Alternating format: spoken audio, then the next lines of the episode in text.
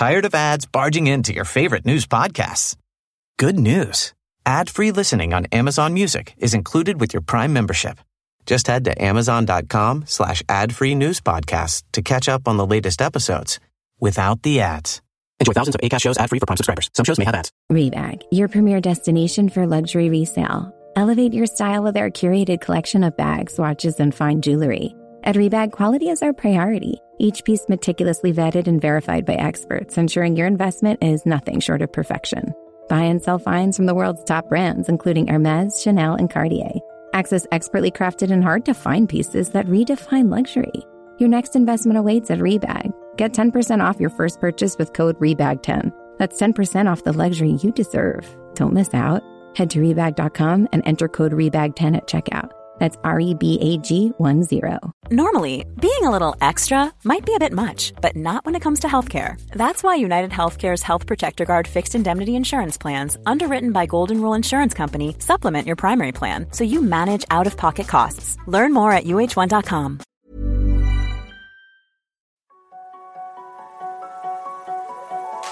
Bienvenue sur Limitless Project, le podcast qui explore les mystères de nos super pouvoirs et cherche comment les libérer. En discutant avec des scientifiques, médecins, sportifs ou entrepreneurs, je veux comprendre quels sont les secrets de la performance humaine et découvrir les meilleurs hacks pour optimiser ma vie, mes capacités et ma longévité.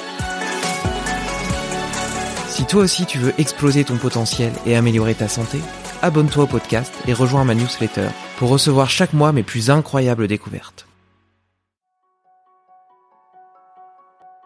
Imagine-toi entrer dans une eau bienfaitrice qui aurait le pouvoir de régénérer ton corps, de réparer tes tissus, de renforcer ton système immunitaire, d'engrammer des informations dans ta mémoire et de faire le tri dans tes émotions. Cette eau magique existe et tu t'y baignes chaque soir lorsque tu vas dormir. Dans ce nouvel épisode, Aurélie Montin, spécialiste de nos nuits, me livre les secrets de cet outil incroyable et pourtant mal connu qu'est le sommeil. Par exemple, savais-tu qu'une fois endormi, ton cerveau revivait toute sa journée en vitesse accélérée. En plus de découvrir quelques surprises de ce genre, tu comprendras une nouvelle fois que tout est lié. Un mauvais sommeil n'a rien à voir avec la génétique, c'est un symptôme d'un dérèglement dans tes habitudes de vie. Et mal dormir ou pas suffisamment n'est pas seulement une question de santé qui explose les risques de maladies neurodégénératives, c'est aussi amoindrir considérablement ton potentiel humain. Alors, de quoi serais-tu capable avec un sommeil optimisé? Peut-être de me laisser une note de 5 étoiles sur ton application de podcast préférée si cet épisode te plaît. Allez, bonne écoute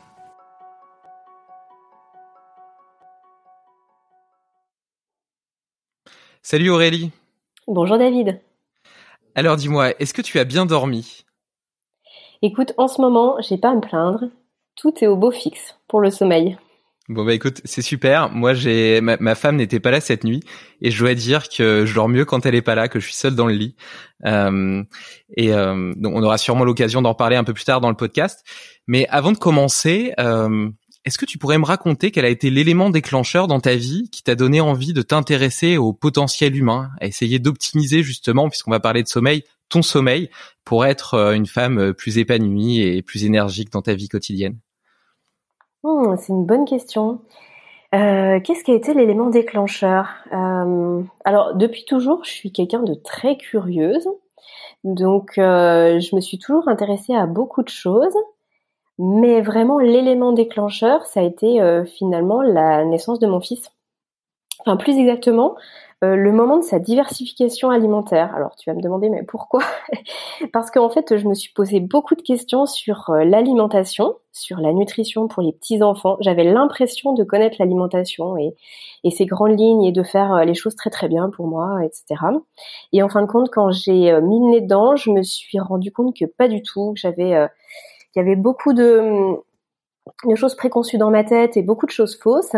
Et en fait, ça m'a fait remettre en cause beaucoup plus de choses que l'alimentation en fait. Euh, je me suis rendu compte que j'avais plein de postulats de départ dans plein de domaines de ma vie euh, qui finalement étaient un petit peu là, euh, bon, qui étaient arrivés de par mon éducation, de par mon parcours, mais sans forcément que ce soit extrêmement fondé. Et du coup, j'ai énormément creusé la nutrition, la nutrition pour les enfants, pour les adultes, etc. Et bah, j'ai eu le même cheminement pour notamment le sommeil, mais pour aussi beaucoup de choses en parallèle hein, pour la santé en général. pour, bah, par exemple, l'hormèse. Je pense que c'est un terme que tu connais. voilà, pour vraiment tout, plein de choses qui m'entourent finalement, et principalement la santé. Et la santé, c'est très vaste. Et donc dans la santé, il y a le sommeil, et ça a été une vraie révolution pour moi, forcément. Mmh. La, nutrition, je trouve que c'est un, un sujet euh, absolument passionnant et je trouve ça assez sidérant le manque d'éducation euh, qu'on a. Et en réalité, euh, enfin moi j'ai pareil, j'ai fait plein d'erreurs alimentaires entre guillemets sans en avoir conscience parce que au final on n'apprend pas ça à l'école et si tu t'y intéresses pas spécialement, euh, eh ben, tu hérites de la façon dont s'alimentent tes parents, qui euh, elle aussi est potentiellement imparfaite, et donc euh, c'est assez facile de, ben, en fait, de mal manger sans le savoir. Donc je trouve effectivement que c'est hyper intéressant. Et j'ai moi aussi une petite fille de six mois, et donc je viens de démarrer depuis un mois, un mois et demi la diversification alimentaire. Et t'imagines pas le plaisir que je prends à lui préparer ses compotes et ses purées. je les goûte moi-même en plus, je les trouve délicieuses. Et c'est c'est un vrai un vrai moment de bonheur. Mmh, effectivement, ouais, c'est toujours très très agréable. Ouais. Et, et du coup, maintenant, donc euh, tu t'es spécialisé dans le sommeil. Est-ce que tu pourrais nous raconter un petit peu ce que tu fais dans la vie? Oui, bien sûr. Euh, bah donc, écoute, euh, si je peux me permettre de continuer un petit peu l'histoire que je te que je ah, te racontais là, juste là. Euh, parce que du coup, tout, tout, ça est lié en fait. C'est-à-dire que j'ai commencé à m'intéresser au sommeil, euh, mais finalement euh, pas vraiment par hasard. C'est parce qu'en fait, je, je, souffrais de troubles du sommeil depuis des années, des années, des années. J'avais fait le calcul, c'était 15 ans en fait. C'était depuis la fin de mon adolescence. Et donc, et donc, je me suis, je me suis rendu compte en fait que ce que je prenais pour une fatalité, pour euh, Aurélie, elle, dort pas, elle est insomniaque. Euh, cette fameuse étiquette que j'avais l'impression qui était collée sur mon front depuis tant d'années et qui était là euh, ad vitam aeternam, comme si ça faisait partie de mon ADN. Et eh ben, je me suis rendu compte que là aussi, j'avais beaucoup de choses à remettre en question. Et bah, dans cette continuité-là, en fait, je me suis formée sur le sommeil. Je me suis documentée. En fait, j'ai même j'ai acheté des livres, j'ai consulté des blogs, etc. Puis je trouvais que ça n'allait jamais finalement assez loin. Alors j'ai commencé à lire des, résultats de d'études que je trouvais en ligne, euh, j'ai commencé vraiment à me rapprocher du travail des, des plus grands experts dans, dans, le domaine, et puis à me former aussi du coup en nutrition sommeil, à me former aussi en, en technique de respiration, euh, bref, à étendre en fait un maximum de choses. Et puis bah avec tout ça, euh, en fait, je suis sortie de mes troubles du sommeil que vraiment je, le répète mais en fait pour moi c'était presque impossible en fait. Je croisais juste les doigts le soir en, allant me coucher en me disant pourvu que cette nuit je puisse dormir. Et en fin de compte j'avais des périodes où, euh, je faisais des insomnies euh, très très importantes sur plusieurs semaines enfin où je me suis retrouvée euh, d'ailleurs en complet burn-out à cause de ça. Parce qu'avec un petit garçon qui ne dormait pas et, et, une maman qui ne dormait pas le peu de fois où il dormait enfin c'était devenu très très compliqué et j'ai du coup j'ai eu envie de, de, partager euh, cette révélation. Ça avait été vraiment une révélation pour moi de me dire mais en fait les troubles du sommeil ne sont pas inéluctables. Voilà. Il y a des choses à faire et il y a des choses que qu'on trouve euh, peu. Il y a des conseils qu'on trouve peu et euh, surtout il y a des choses qu'on trouve et qui sont qui sont complètement affondées et justement qu'il ne faudrait pas suivre. Bon bref, j'ai eu envie de faire un petit peu le jour là-dessus et de raconter mon expérience, ce que j'ai fait au travers d'un podcast que j'ai créé euh, qui s'appelle Insomnie hors de mon lit, où j'ai euh, voilà euh, vraiment sans, sans, sans ambition. Enfin, je me suis dit je vais juste raconter mon expérience et si ça peut aider et intéresser des gens et surtout leur faire gagner des années, c'est tant mieux. Et puis en fin de compte, de fil en aiguille, et donc j'en viens à répondre à ta question, euh, ben, je me suis retrouvée à accompagner des gens d'un point de vue euh, presque professionnel. Alors au début c'était c'était comme ça, c'était pour aider, je faisais ça gratuitement, mais en tout cas ma démarche euh, devenait finalement de plus en plus professionnelle pour les aider à sortir de leurs troubles du sommeil. Donc en prenant vraiment le en personnalisant aussi les conseils que je pouvais donner, en essayant d'être au plus près de la réalité de chaque personne. Et puis euh, ben, un jour, euh, enfin voilà, une rencontre, quelque chose d'assez joli dans mon parcours fait que je bah, je, vais, je me mets à me professionnaliser et réellement à me mettre à mon compte par rapport à cette activité-là et euh, à, à, accompagner les gens euh, de façon officielle cette fois-ci. Au sein d'une marque que j'ai co-créée du coup avec Caroline Ferriol, qui elle est spécialiste du sommeil des bébés et qui, qui est fondatrice de la société Fedodo et qui justement, elle, recherchait quelqu'un pour pouvoir étendre son activité et s'occuper aussi du sommeil des adultes. Donc comme je le disais, bah voilà, une jolie rencontre, la possibilité de, de co-créer ça ensemble. Et puis donc aujourd'hui, j'accompagne les adultes à sortir de leurs troubles du sommeil que ce soit de l'insomnie, insomnie chronique, insomnie sévère, ou que ce soit simplement des réajustements. On aura l'occasion d'en parler, mais c'est vrai que derrière le, terme trouble du sommeil, il y a finalement beaucoup de choses. J'imagine. En tout cas, c'est un sujet euh, hyper vaste, hyper intéressant. Euh, il y a un petit keyword là qui, a clignoté dans ma tête, c'est nutrition du sommeil. Euh, autant j'ai essayé plein de choses pour optimiser mon sommeil, autant j'avais jamais pensé que, et pourtant ça paraît logique quand tu le dis, qu'il y ait une nutrition du sommeil et que notre alimentation puisse avoir un impact sur la qualité de nos nuits. Mais avant d'en parler, j'aimerais déjà que tu me qu'on parte de la base et que tu m'expliques un petit peu à quoi ça sert de dormir. Qu'est-ce qui se passe quand on dort? Alors, euh, quand on dort, en fin de compte, il se passe plein, plein de choses. C'est assez rigolo de voir que souvent dans l'imaginaire collectif, on a l'impression que le corps est un petit peu inerte, qu'il se passe euh, pas grand chose quand on dort, et en plus de ça que le sommeil est plutôt linéaire, ce qui n'est pas le cas. Euh, en fin de compte, il y a réellement que notre état conscient qui est un peu au repos sur ce moment de sommeil, donc sur ce moment de nuit. Mais dans notre cerveau, dans notre corps, pour l'ensemble de nos organes, en réalité, c'est une grosse activité. Sauf que l'activité est différente de l'activité du jour. Si je prends l'activité des, organes, par exemple, il y a beaucoup d'organes qui vont euh, avoir euh, une, euh, un fonctionnement tout à fait différent la nuit que le jour. Par exemple, le foie, pour donner un exemple, le foie, bah, lui, s'occupe vraiment de, notre digestion, de, drainer le sang. Hein. c'est une véritable une grosse éponge, hein, une centrale d'épuration notre foie. Et, euh, et, la nuit, en fin de compte, lui, il se régénère lui-même. Donc, c'est-à-dire que euh, comme il est au repos par rapport à la digestion, il va pouvoir s'occuper d'autres choses et il va pouvoir mieux fonctionner en journée. Et surtout, bah, bien sûr, euh, si on parle de longévité, c'est aussi un point essentiel parce qu'il va pouvoir s'occuper de lui la nuit. c'est le cas pour de nombreux organes et surtout quelque chose de très très intéressant, c'est ce qui se passe bien sûr dans notre cerveau. Euh, le, sommeil, je le disais, il n'est pas linéaire. On a plusieurs, il y a plusieurs cycles, il y a plusieurs phases. Et selon les phases dans lesquelles on est, euh, je vais rentrer un tout petit peu dans le détail juste pour que ce soit plus explicite.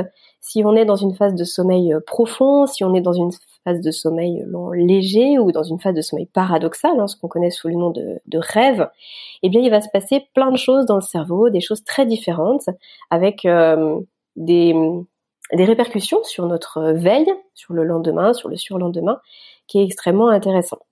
À la fois quand ça se passe bien, et surtout, euh, c'est intéressant de savoir aussi ce qui se passe pour justement quand on est en manque de sommeil, ou que le sommeil il est trop fragmenté, qu'il est trop, euh, qu'il n'est pas assez long, qu'il est en trop, petite quantité.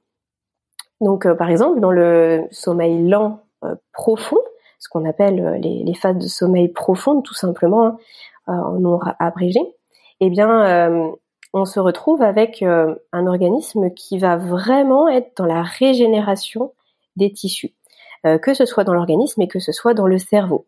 on va passer, par exemple, on va beaucoup travailler sur le stockage de la mémoire, on va travailler sur aussi le, le, système immunitaire, par exemple. C'est-à-dire que le corps va se renforcer, va se booster et va faire tout le travail qu'il y a à faire par rapport à ça. Lorsqu'on est en phase de sommeil paradoxal, eh bien là, on va être plus être sur la gestion de nos émotions, euh, sur notre capacité à relationner aux autres finalement, à, être en interaction avec notre environnement. Et tout ça, ça se passe dans le sommeil, c'est-à-dire qu'il y a énormément de connexions qui se font. Euh, si je prends l'exemple du sommeil paradoxal, euh, on s'est rendu compte pour, par des études qui ont été menées, et, notamment depuis une quinzaine, euh, presque une vingtaine d'années maintenant, depuis les IRM hein, qui se sont vraiment démocratisés, on se rend compte que le cerveau, en fait, il rejoue dans les phases de rêve, il rejoue absolument toute sa journée en accéléré. Et en fait, il fait le tri. Ça, j'en ai besoin, ça, j'en ai pas besoin. Et donc, en termes, par exemple, d'apprentissage, c'est essentiel puisque ça permet de, de bien engrammer des choses qu'on a pu apprendre et puis de faire le tri de tout ce dont on n'a pas besoin. Et il y a aussi une, grosse phase de nettoyage du cerveau. Euh, c'est-à-dire que pendant longtemps, on pensait que le cerveau, il n'avait pas vraiment de, possibilités de se nettoyer. On savait que par exemple le système lymphatique au niveau du corps euh, permettait d'éliminer les déchets et puis de, mieux fonctionner. Et on a longtemps cru que pour le cerveau, il n'y avait rien pour ça. En fin de compte, c'est faux. On le sait aujourd'hui. Et justement, tout ce travail de, nettoyage, entre guillemets, des, cellules qui seraient abîmées ou des choses dont le cerveau veut se débarrasser, eh bien, ça se fait la nuit. Donc, quand on a un sommeil qui est très entrecoupé, on comprend que les phases vont être très entrecoupées du coup, le travail ne pourra pas se faire correctement. Et quand on a un sommeil trop court, eh bien, euh, c'est la même chose, c'est-à-dire qu'il y a beaucoup de choses qui ne se passent pas. Et euh, si je peux préciser aussi, c'est que le sommeil, il n'est pas organisé de la même façon entre le début et la fin de nuit. Ça, c'est important pour bien comprendre aussi la façon dont finalement notre corps fonctionne. C'est-à-dire qu'il va mettre au début finalement ce qui est le plus vital, à savoir les phases de sommeil profond, où là vraiment c'est la, régénération euh, du corps, mais plus d'un point de vue presque presque physique, presque survie. Et on va se retrouver avec des phases de sommeil paradoxal qui elles sont plus importantes en fin de nuit parce que bah, dans l'évolution, finalement, c'est, je vais pas dire que c'est ce qui est le moins important pour nous aujourd'hui, mais dans l'évolution, en tout cas, c'est venu après euh, le fait de gérer ses émotions, de gérer ses relations aux autres, etc.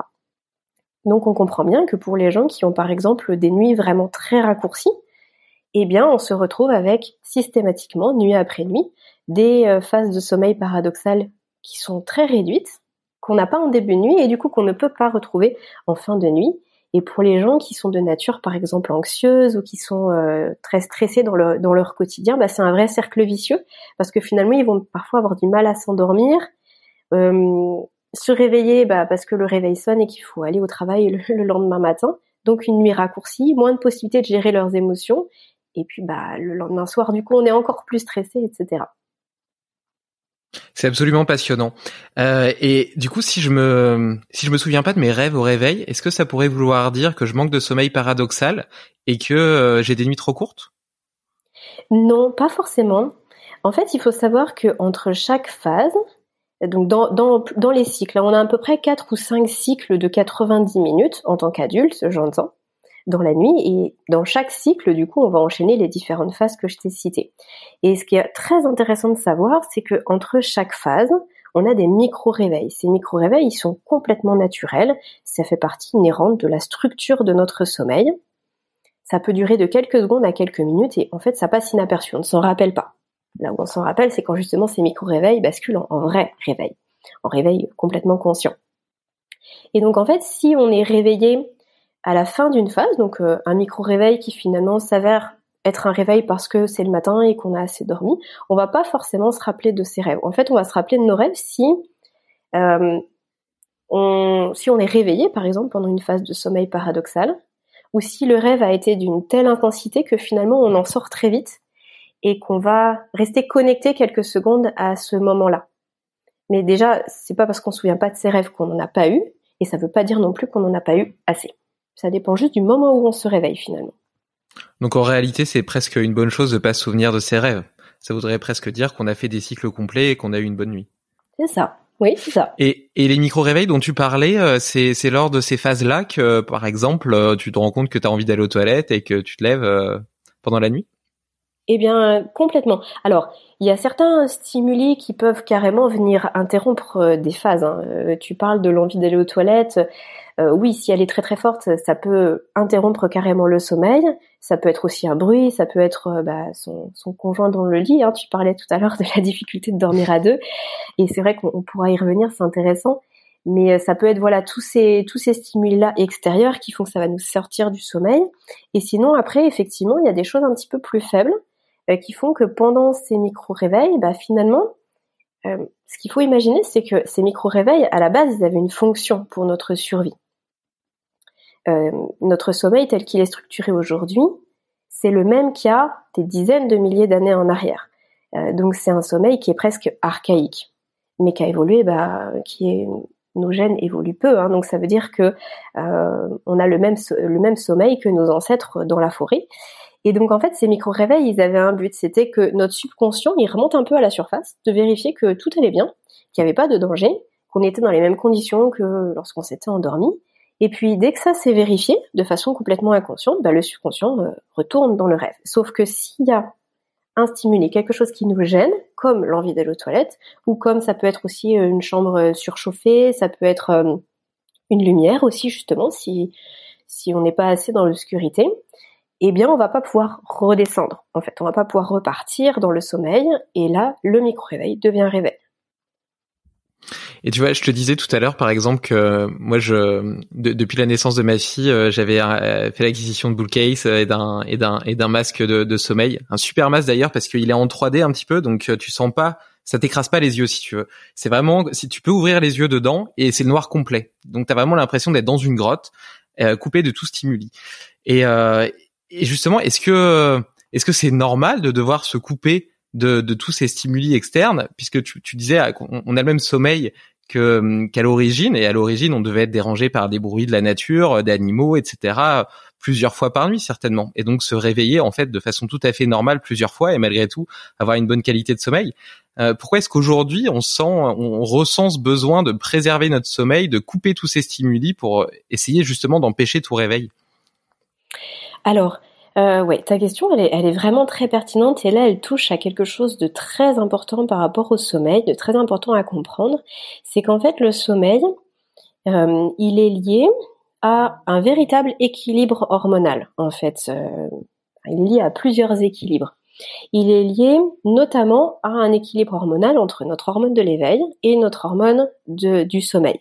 Le sommeil, c'est la mélatonine, c'est elle qui va induire le sommeil et nous permettre d'y rester. Et notre hormone de, l'éveil, c'est euh, le cortisol. Le cortisol, il a souvent mauvaise presse parce que on l'associe au stress, à l'hormone du stress. Alors, ce qui n'est pas faux, mais avant tout, c'est notre hormone de l'éveil. Et comme c'est une hormone de l'adaptation, qui va nous permettre de nous adapter, que ce soit pour des choses positives, mais aussi pour des choses négatives ou des choses stressantes à notre environnement et à ce qui nous, euh, à, ce qui nous entoure. Et eh bien effectivement, dans nos sociétés, on se rend compte qu'on est en production de cortisol beaucoup trop importante et de façon euh, chronique. Donc c'est élevé et c'est chronique. Pourquoi je t'explique ça? Parce que, euh, en fin de compte, pour nos ancêtres, il y a plusieurs milliers d'années en arrière, et même sans remonter si loin, il y a plusieurs centaines d'années en arrière, on n'avait pas ce, ce, taux de cortisol élevé de façon chronique. C'est-à-dire qu'on avait des gros pics de cortisol liés à notre survie, à sais pas, la tribu se fait attaquer, ou on se fait attaquer par une bête sauvage, ou, euh, quelque chose de, de difficile nous arrive à un moment donné, et puis, et puis paf, le taux de cortisol, il redescend. Et ça, c'est important de comprendre qu'aujourd'hui, on risque pas forcément pour notre vie à tous les coins de rue, en tout cas pour la majorité d'entre nous, euh, mais par contre, on va subir un stress permanent dont on n'arrive pas à se défaire. Et en fait, ça, d'un point de vue physiologique, notre corps, il sait pas le gérer. Il sait gérer les gros pics de cortisol, et puis après, quand ça baisse. Il sait gérer ce yo-yo-là, et pas quand c'est tout le temps élevé. Donc finalement, quand on était, par exemple, euh, dans une... dans, dans dans notre tribu euh, pour euh, le soir au moment de se coucher. En fait, déjà tous les petits bruits, on les connaissait, hein, les, bruits euh, des animaux, les bruits, enfin tout ça, c'était des choses familières, donc ça provoquait pas du stress. Donc si tu veux, notre petit subconscient, il disait non, non, mais ça c'est bon, c'est ok, pas de souci, je le connais. Et si jamais il y avait un stress particulier, qu'on se rendait compte que finalement il n'y avait pas de danger, mais en fait le taux de cortisol redescendait tout de suite. Sauf qu'aujourd'hui dans nos sociétés, notre, notre taux de cortisol il est toujours très élevé. Du coup, s'il y a la moindre chose qui nous réveille la nuit, eh bien en fait on n'arrive plus à redescendre aussi facilement parce que on a notre hormone de l'éveil qui est trop présente. Et du coup qui parfois pour certaines personnes vient complètement prendre le dessus sur l'hormone du sommeil. Surtout qu'en parallèle euh, les choses euh, fonctionnent euh, souvent de pair, hein, mais surtout qu'en parallèle, pour la plupart des gens aujourd'hui, euh, on ne produit pas assez d'hormones du sommeil. Donc tu vois, au niveau de l'équilibre, euh, on se retrouve avec trop peu d'hormones du sommeil et, beaucoup trop d'hormones de l'éveil et d'hormones du stress.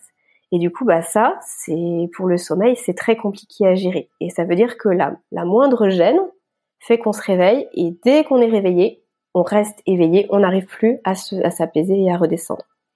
Je suis désolée, j'ai été obligée de passer par, euh, non, mais par une explication hyper intéressant. Un, peu, un peu complexe, mais j'espère que ça répond à ta question. Tout à fait, c'est hyper intéressant. Ça m'évoque un, un, tas de choses. Déjà par rapport à cette histoire de bruit connu, je te disais que avant j'avais pas l'habitude de dormir avec des bull cases.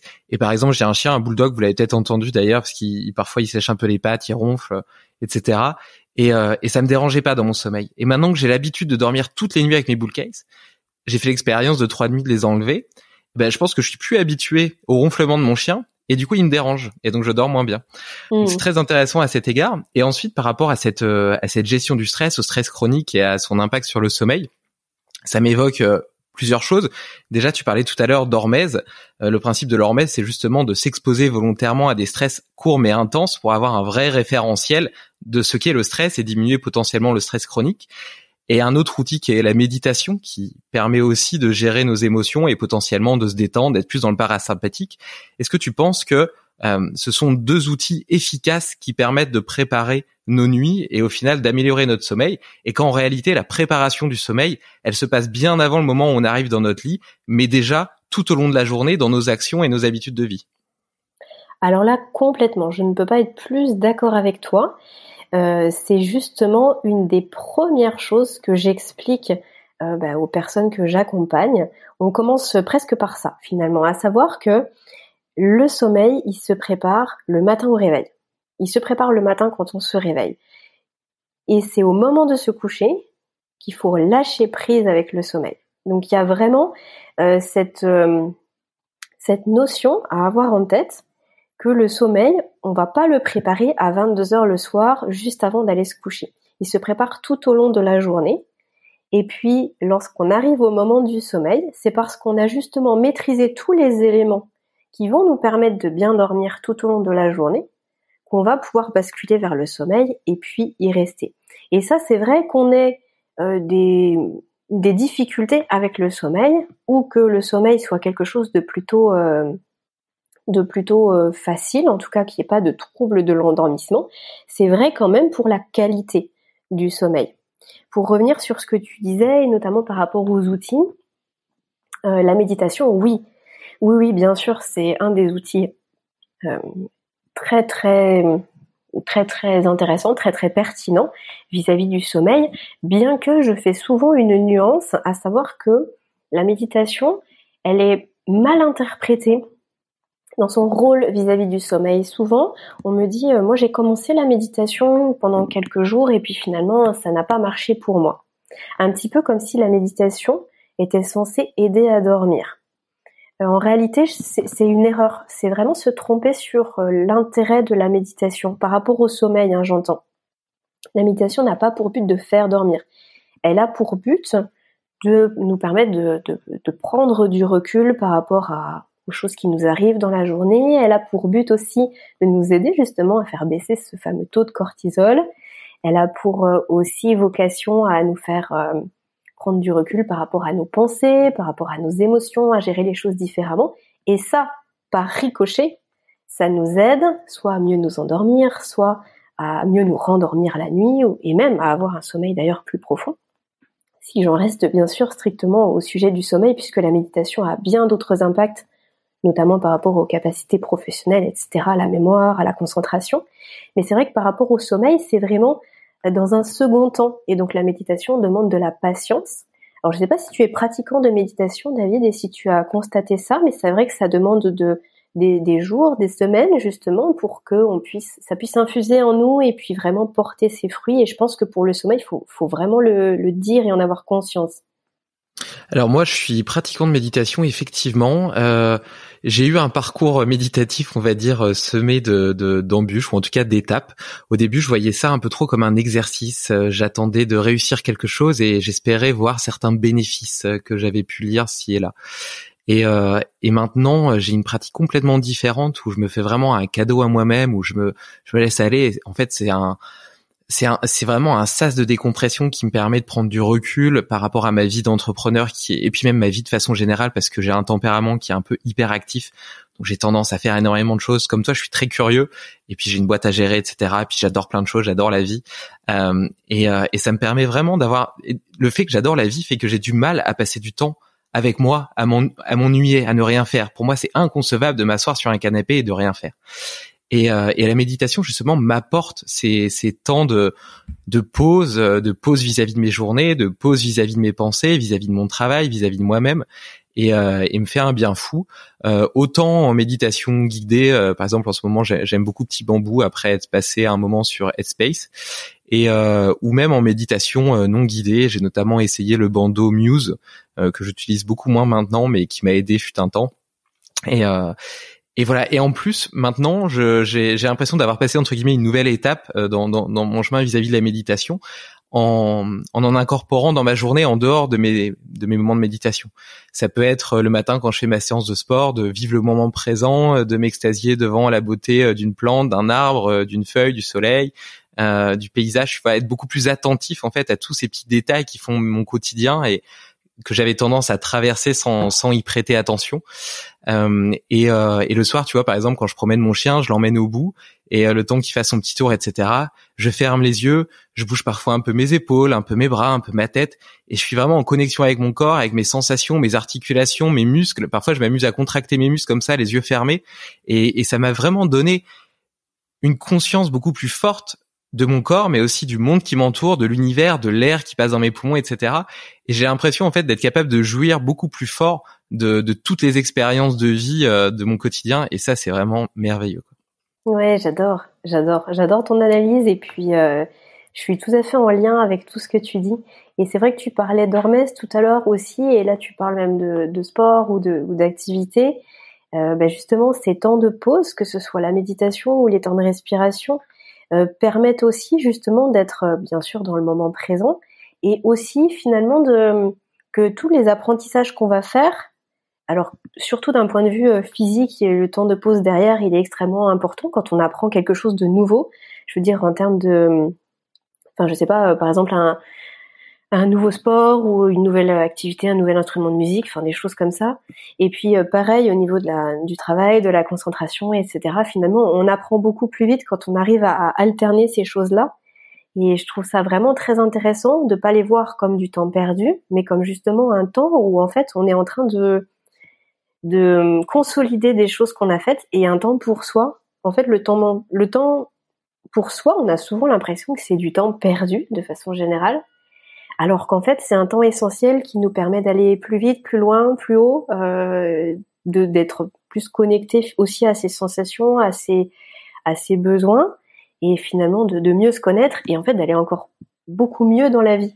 Et ouais, j'aime vraiment beaucoup ces petits moments, comme tu dis là, d'aller promener son chien et, tu vois tous ces, tous ces toutes petites pauses, qu'il n'y a pas besoin que ce soit une heure en fait, toutes ces toutes petites pauses eh bien euh, c'est essentiel pour le corps. Et si euh, je, fais, euh, je, raccroche le wagon par rapport au sommeil, eh bien en fait c'est aussi tous ces petits moments dans la journée qui font que le soir on va pas arriver avec un niveau de stress et avec une, une charge mentale trop importante qui, qui nuirait au sommeil.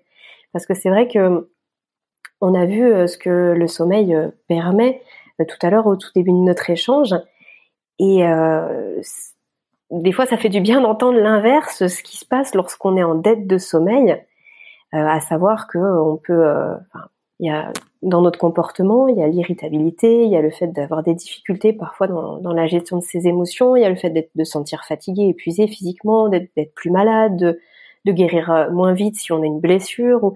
Il y a tout ça, mais il y a aussi cette dette de sommeil qui année après année, voire décennie après décennie pour certaines personnes, eh bien, va faire le lit de nombreuses maladies qu'on dit aujourd'hui de civilisation. Mais si je prends par exemple Alzheimer, euh, Parkinson, euh, diabète de type 2, eh bien en fait, toutes ces maladies, elles sont certes multifactorielles. Hein, personne ne pourrait dire c'est juste lié à ça. Mais malgré tout, on sait aujourd'hui qu'il y a un point important de la dette de sommeil par rapport à tout ça. Et donc du coup, le fait de pouvoir prendre soin de soi tout au long de la journée, même si sur des petits temps, ça permet d'avoir un meilleur sommeil, plus de sommeil et de ne pas euh, souffrir des, grosses conséquences de la dette de sommeil, que ce soit à court, moyen ou long terme. Eh, je suis euh, tout à fait en phase avec toi. Je trouve ça très intéressant ce que tu dis par rapport au, temps perdu, ou en tout cas au temps perçu perdu, euh, dans la mesure où moi avant j'étais l'archétype de ce que tu racontes. je je, faisais rien de tout ça. Je faisais pas de méditation, euh, je faisais peu de sport, euh, je buvais un petit peu tous les soirs, euh, je faisais pas spécialement attention à mon alimentation. Le soir, quand j'allais me coucher, euh, je mettais une à deux heures à m'endormir parce que mon cerveau tournait en boucle de plein d'idées que j'avais pour mon boulot, etc. Donc j'arrivais pas à dormir. Parfois je faisais des insomnies, euh, souvent à 3-4 heures du matin, encore pendant une ou deux heures. Euh, donc j'avais, j'avais, au final, je perdais quasiment 4 heures par jour dans mon lit euh, à, à, pas, à pas réussir à dormir. Et, euh, et donc en réalité, avec euh, beaucoup moins de temps perdu, en tout cas beaucoup moins de choses faites pour moi, pour mon équilibre mental et physique eh bien, euh, j'avais finalement moins de temps efficace et productif à accorder à mon boulot. Même si j'avais l'impression de bosser beaucoup plus, en fait, j'étais que qu'un demi-mois et je me suis jamais senti aussi en forme, efficace, énergique, productif euh, qu'aujourd'hui euh, en faisant justement toutes ces petites choses que sont euh, la méditation, les douches froides, le, le sport, la marche avec mon chien, un peu de mobilisation articulaire, j'utilise parfois de la lumière rouge, etc., des exercices de respiration. Enfin, j'ai une pléthore de petits outils, de petits hacks que j'ai que j'ai testés et qui m'ont permis d'optimiser entre guillemets ma vie et et je me suis honnêtement aujourd'hui j'ai 30 ans normalement enfin, je sais pas, t'entends souvent dire que euh, tu te sens de moins en moins bien au fur et à mesure que tu vieillis. Et en réalité, je me suis jamais senti aussi bien énergique et prêt à croquer la vie à pleines dents que maintenant. Et donc, je considère pas du tout ces temps perdus parce que ces temps perdus me font gagner énormément de temps dans le reste de ma vie en me permettant d'être, euh, tu vois, je m'endors le soir maintenant en 10 minutes, euh, je me réveille pas de la nuit, je me réveille à 6 heures du mat naturellement sans réveil en forme. Et la journée, je suis capable de, de, de, de, soulever des montagnes parce que je suis en pleine possession de mes capacités. Et ça, c'est une sensation qui est juste incroyable. Ouais, complètement. Je suis mille fois d'accord avec toi. Et puis c'est une sensation qui vient justement s'opposer, c'est une sensation de sérénité qui vient justement s'opposer à cette espèce de tourbillon qu'on peut avoir du matin au soir lorsqu'on justement lorsqu'on ne fait pas de pause, lorsqu'on ne s'arrête euh, jamais, lorsqu'on ne respire jamais, moi le nombre de personnes que j'accompagne, parce que je, pose la question à, tout le monde, je dis euh, comment est votre respiration dans la journée? Comment vous vous sentez? En fait, les gens me disent, mais à 99% du temps, les gens me disent, bah je sais pas, j'ai l'impression d'être euh, d'être en apnée. Ou alors on me dit euh, ah mais calme-toi, on a l'impression que tu es en apnée. Et donc du coup, c'est vrai qu'il s'avère qu'on a très souvent une respiration qui est très claviculaire, qui est très haute. En fait, on est dans un espèce de tourbillon qui, qui se ressent. Enfin en fait, la respiration reflète ça. L'induit et la reflète. D'ailleurs, c'est assez intéressant la respiration, mais c'est un autre sujet. Et toujours est-il, c'est qu'on est dans un espèce de tourbillon où on est on n'est jamais posé. Dans notre tête ça va à mille à l'heure mais finalement on a du mal à concrétiser parce que ça va trop ça va c'est finalement trop. Et puis en plus émotionnellement il y a des choses qui qui prennent des mesures euh, c'est disproportionné par rapport à ce que ça devrait et on s'en rend pas compte ou même si on s'en rend compte on n'arrive pas à trouver cette sérénité en nous pour poser les choses et pour gérer pour prendre un peu de recul pour un petit peu comme euh, comme si on n'avait jamais les deux pieds au sol qu'on n'était jamais un petit peu euh, installé dans notre posture, un petit peu comme si on flottait tout le temps comme ça. Et euh, alors bon, il y a peut-être que moi qui ressens ça, je sais pas, c'est une image, mais moi je, enfin, je comprends ce que tu dis d'autant plus que j'ai été comme ça exactement pareil, à savoir que j'étais, euh, euh, j'étais jamais là finalement. Et puis bah bien sûr, les répercussions sur mon sommeil étaient catastrophiques. Et effectivement, euh, tout ce que tu cites là, c'est exactement la clé pour finalement que le temps qu'on passe réellement à faire quelque chose, il soit le plus optimal possible. Et en plus, on prend soin de sa santé. Donc en fait, c'est vraiment le, combo gagnant. Mais cette rupture, finalement, cette, euh, cette phase de transition, elle est très difficile. Déjà parce qu'il faut prendre conscience. Euh, bah là, tout ce qu'on dit, c'est, voilà, c'est aussi euh, pour ça, hein, c'est pour éveiller d'une certaine façon certaines consciences qui sont susceptibles de l'être par rapport à cette problématique-là. Mais après avoir pris conscience, bien sûr, il faut être aussi capable de mettre en place des choses dans son quotidien, de changer. Mais euh, pour certaines choses, c'est drastiquement en fait. Il faut vraiment changer drastiquement ses habitudes parce qu'il y a des choses qui nous nuisent et il faut vraiment que ça change. Et ça, c'est difficile. Et euh, moi, ce que je constate souvent, c'est qu'en fin de compte, les gens, ils ont conscience que ce serait mieux mais finalement, ce, ce, pas à faire, il est parfois euh, très très difficile. Il est parfois très très difficile et ça peut prendre du temps. Mais euh, moi, ce que je dis toujours, c'est que de toute façon, on tend vers quelque chose. Et puis, bah, après, ça prend le temps que ça prend. C'est finalement le chemin. Parfois, il est très sinueux, mais finalement, il faut avoir un objectif, se donner les moyens d'y arriver. Et puis après, être bienveillant envers soi-même, pas être trop euh, rigide, avoir une certaine souplesse en fonction de sa vie, de ses conditions de vie, etc. Mais toujours de tendre vers quelque chose en fait. Le vent, on dit, il y a une expression qui dit que le vent ne peut pas nous être favorable si on ne sait pas dans quelle direction on va, ou quelque chose comme ça. Et je trouve que c'est très parlant parce qu'effectivement, si on n'a pas d'objectif et qu'on tend vers rien, ben, en fait, on peut même rien mettre en place dans son quotidien. Oui, tout à fait. Je suis tout à fait d'accord avec toi. Et euh, je pense que, comme tu le dis très bien, c'est un c'est un chemin. Ça se fait pas du jour au lendemain. C'est des petites briques par petites briques que tu arrives à construire les, les, les, fondations de ta pyramide, la pyramide de ta vie, et trouver euh, cet équilibre euh, entre guillemets parfait. Mais ça, c'est un chemin infini qui s'arrêtera jamais et qui est passionnant d'ailleurs. Euh, et, et, je pense que, enfin moi en tout cas, il y a y a un truc qui m'a beaucoup aidé justement à mettre en place de bonnes habitudes. C'est c'est le fait d'être très routinier, très organisé. Euh, tu vois, avant, j'avais tendance euh, à travailler avec mon petit verre de rosé jusque 10h, 11h. Je mangeais un peu à n'importe quelle heure. Parfois, je me couchais à 2, 3 heures du mat. Parfois, j'allais me coucher à 11h30. Tu vois, c'était très variable. Pareil, le matin, euh, ça, ça pouvait être euh, variable aussi. Et, et, et dans ma journée, enfin, tu vois, rien n'était hyper bien organisé. Et maintenant, à l'inverse, euh, je suis hyper routinier. J'ai un et du coup, d'un point de vue extérieur, ça pourrait paraître déprimant que je sois aussi discipliné avec euh, un cadre et des horaires bien précis pour tout et puis une organisation tous les jours qui se ressemble. Mais en réalité, c'est ce que je dis souvent, c'est c'est dans ce cadre, dans cette discipline euh, que j'arrive à trouver de la liberté parce que j'ai des marqueurs qui sont bien connus et euh, qui sont du coup pas une source de stress pour moi parce que mes journées se ressemblent et entre ces marqueurs là, je suis libre de me sentir pleinement dans ce que je suis en train de faire parce que je suis pas stressé de savoir quand je vais faire ceci, quand je vais faire cela. Euh, et, d'ailleurs, je m'enlève tout un tas de décisions inutiles que je pourrais me poser dans la journée. Et en réalité, en plus, ça me permet de gagner énormément de temps parce que, euh, étant donné que tout est hyper bien organisé, hyper bien cadré, ben, je gagne matériellement du temps pour potentiellement faire, euh, on en parlait, la méditation ou du sport ou ce genre de choses. Tu vois, par exemple, je m'entraîne le matin, euh, le matin je me lève à 6 heures, je vais promener mon chien pendant une demi-heure, je fais un petit quart d'heure de mobilisation articulaire et à 6h45 je commence mon entraînement de sport. Euh, je le finis à 8h, 8h15 et euh, je me douche, je pars au bureau et, et voilà, tu vois. Et j'ai déjà une chose qui est hyper importante pour moi, qui est faite dans ma journée. Et j'arrive au bureau, il est 8h, 8h30, 8h45 euh, et euh, j'ai déjà l'impression d'avoir accompli plusieurs choses d'ailleurs importantes pour moi. Donc j'arrive déjà dans, dans, dans, un état d'esprit euh, hyper hyper positif, hyper bon. Je suis 100% réveillé, pleine position de mes capacités et paf, c'est parti quoi. Hmm. Oui, et d'ailleurs, ouais, pardon, vas-y, tu voulais rebondir là-dessus? Euh, oui, il y avait juste quelque chose qui me passait par la tête par rapport à ce que tu disais. C'est effectivement le fait que euh, pour le, sommeil, c'est important justement d'avoir cette organisation et cette structure.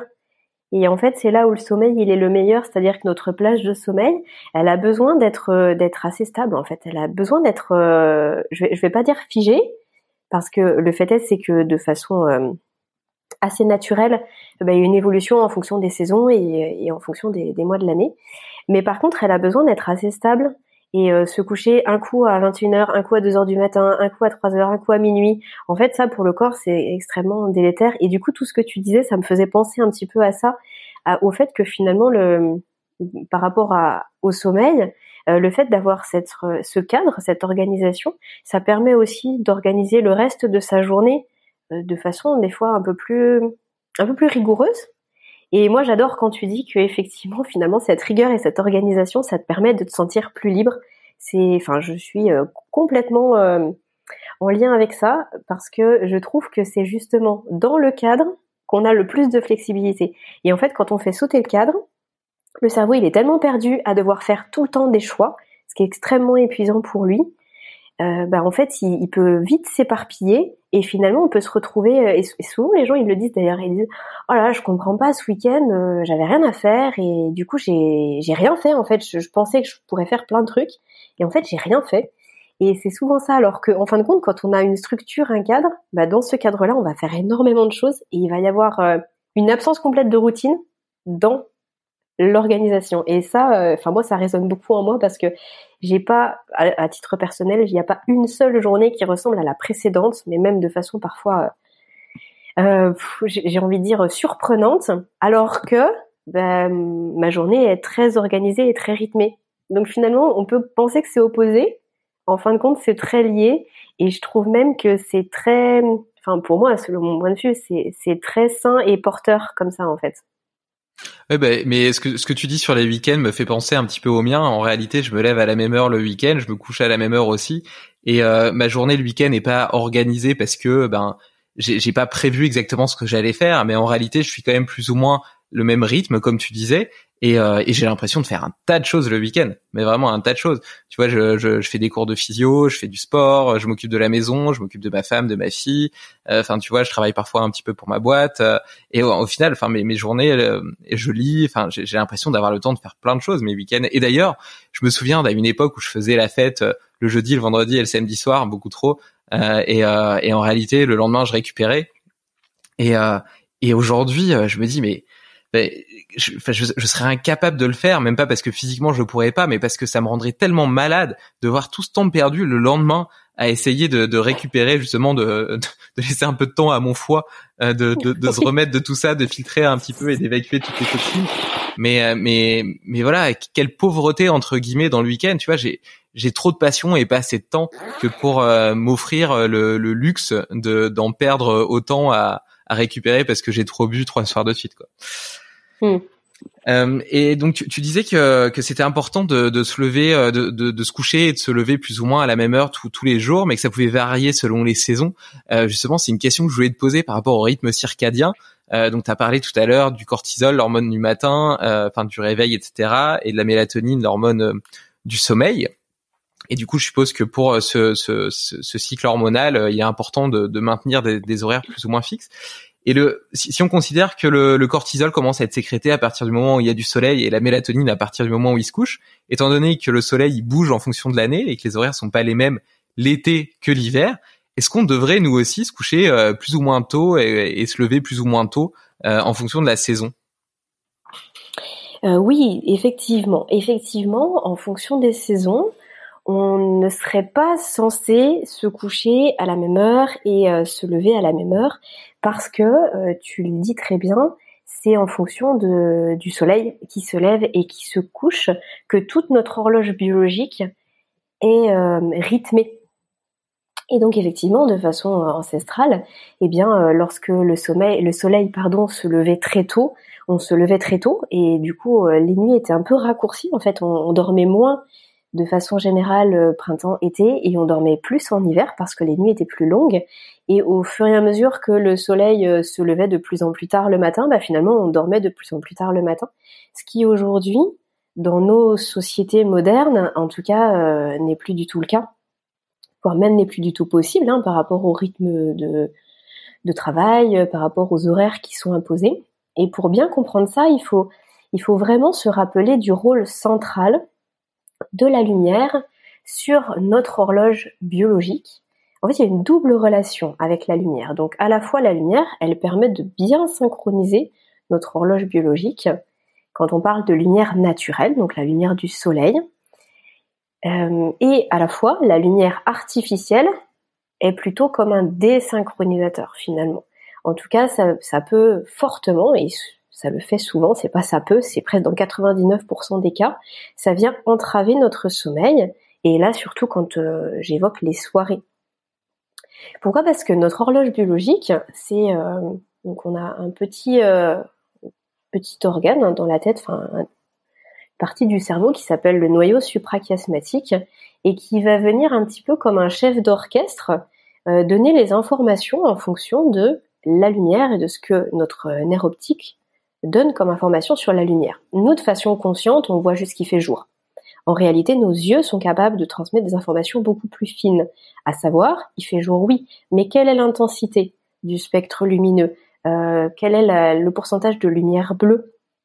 Quelle est euh, la, hauteur des rayons du soleil En fait, est-ce que c'est, ils sont plutôt inclinés? Est-ce qu'ils sont plutôt verticaux? Et en fait, toutes ces informations-là permettent à notre cerveau sans qu'on en ait conscience de savoir où est-ce qu'on se situe dans la journée. Donc notre cerveau fait tout à fait la distinction entre la lumière du matin, la lumière du midi, de l'après-midi et la lumière du soir. Et donc c'est à travers justement toutes ces informations-là que euh, notre, glande pinéale, qui est une autre partie du cerveau, qui est appelée aussi épiphyse, on peut l'entendre sous les deux, termes, euh, eh bien, va donner euh, le, signal comme quoi il faut sécréter de la mélatonine pour euh, l'éveil. Et puis, il y a aussi d'autres hormones d'ailleurs qui sont qui rentrent en jeu, mais en tout cas, de façon la plus importante, ça va être la mélatonine pour justement le sommeil. Et c'est pour ça que je disais tout à l'heure avec avec un sourire que le sommeil se prépare depuis le matin au réveil, parce que plus tôt on sera exposé à la lumière naturelle, et plus facile sera le l'endormissement, et plus facile sera le fait de régler notre horloge biologique. Donc la lumière, chaque jour, elle va venir euh, resynchroniser notre horloge biologique pour que notre corps sache à quel moment produire les hormones du sommeil, enfin l'hormone du sommeil et l'hormone de l'éveil. Finalement, quand on va se venir prendre la lumière du jour, donc ça peut être sortir faire une balade comme tu le disais avec ton chien euh, à 7 heures du matin, et eh bien finalement ça met un petit peu comme un minuteur. Un minuteur qui fait que 12, entre 12 et 14 heures plus tard, on va sécréter de la mélatonine. Donc si on, en gros, on sort pas de chez soi, qu'on reste enfermé toute la journée, ou bien que euh, on sort de chez soi pour aller dans sa voiture pour aller au bureau, eh bien l'information, n'est pas transmise aussi vite et elle n'est pas transmise aussi nettement, et on va avoir plus de mal le soir à produire de la mélatonine. Et du coup, j'en viens aussi sur le deuxième point, à savoir la lumière artificielle, qui fait que le soir, ça va venir entraver le sommeil. Et ça, s'il y a vraiment une chose à retenir, c'est ça, et ça, règle, allez, je vais pas dire 80% des soucis de sommeil, mais peut-être pas loin, à savoir que les écrans et les lumières artificielles viennent bloquer la production de mélatonine. Ce qui est assez logique quand on y pense, puisque finalement, comme je le disais, c'est vraiment la lumière qui vient comme un chef d'orchestre dire à notre corps euh, ce qu'il faut produire comme hormone. Et la lumière des écrans euh, est plus ou moins similaire à la lumière du matin, à la lumière produite par le soleil, le, matin. Donc on a beaucoup de lumière bleue, on a une lumière qui est très intense, et puis euh, même de par les néons qu'on peut avoir au plafond ou la lumière euh, chez nous qui peut être très très intense et venir euh, directement en vertical pour nos yeux, eh bien en fait l'information qui est envoyée c'est c'est le matin. C'est le matin, donc euh, c'est le matin. En tout cas, il y a de l'activité, il, va se passer des choses. C'est pas du tout la lumière du coucher de soleil qui induit la production de mélatonine. C'est vraiment la lumière du matin, donc pas de production de mélatonine, production de cortisol. Et pour de nombreuses personnes, la production de mélatonine va du coup être euh, décalée de 1 heure, 2 heures, 3 heures en fonction de quand ils vont couper les écrans. Ça peut se traduire par deux choses. La première, c'est un endormissement tardif. C'est-à-dire qu'on coupe tous les écrans, on va se coucher, puis on reste à tourner une heure, une heure et demie, deux heures dans le lit. Ben oui, parce qu'il faut le temps que ça se mette en place pour pouvoir dormir. Ou alors, de par la fatigue, les gens peuvent s'endormir, malgré le fait qu'ils ont produit très peu de mélatonine.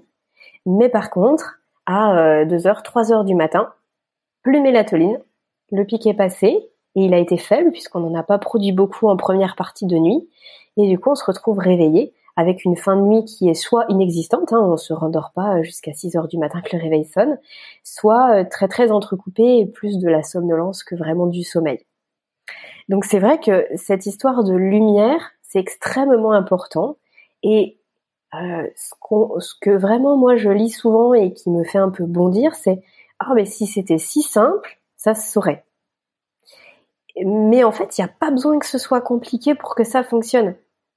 Et il y a aussi une nuance à faire, c'est que ça peut être simple et très difficile à mettre en place. C'est-à-dire que oui, en soi, c'est simple de couper ses écrans, euh, voilà, faut appuyer sur un bouton, euh, tamiser la lumière, euh, mettre une, lumière moins intense chez soi, et puis surtout bah, couper son téléphone, sa tablette, son, son ordinateur. Sauf que dans les faits, c'est très difficile.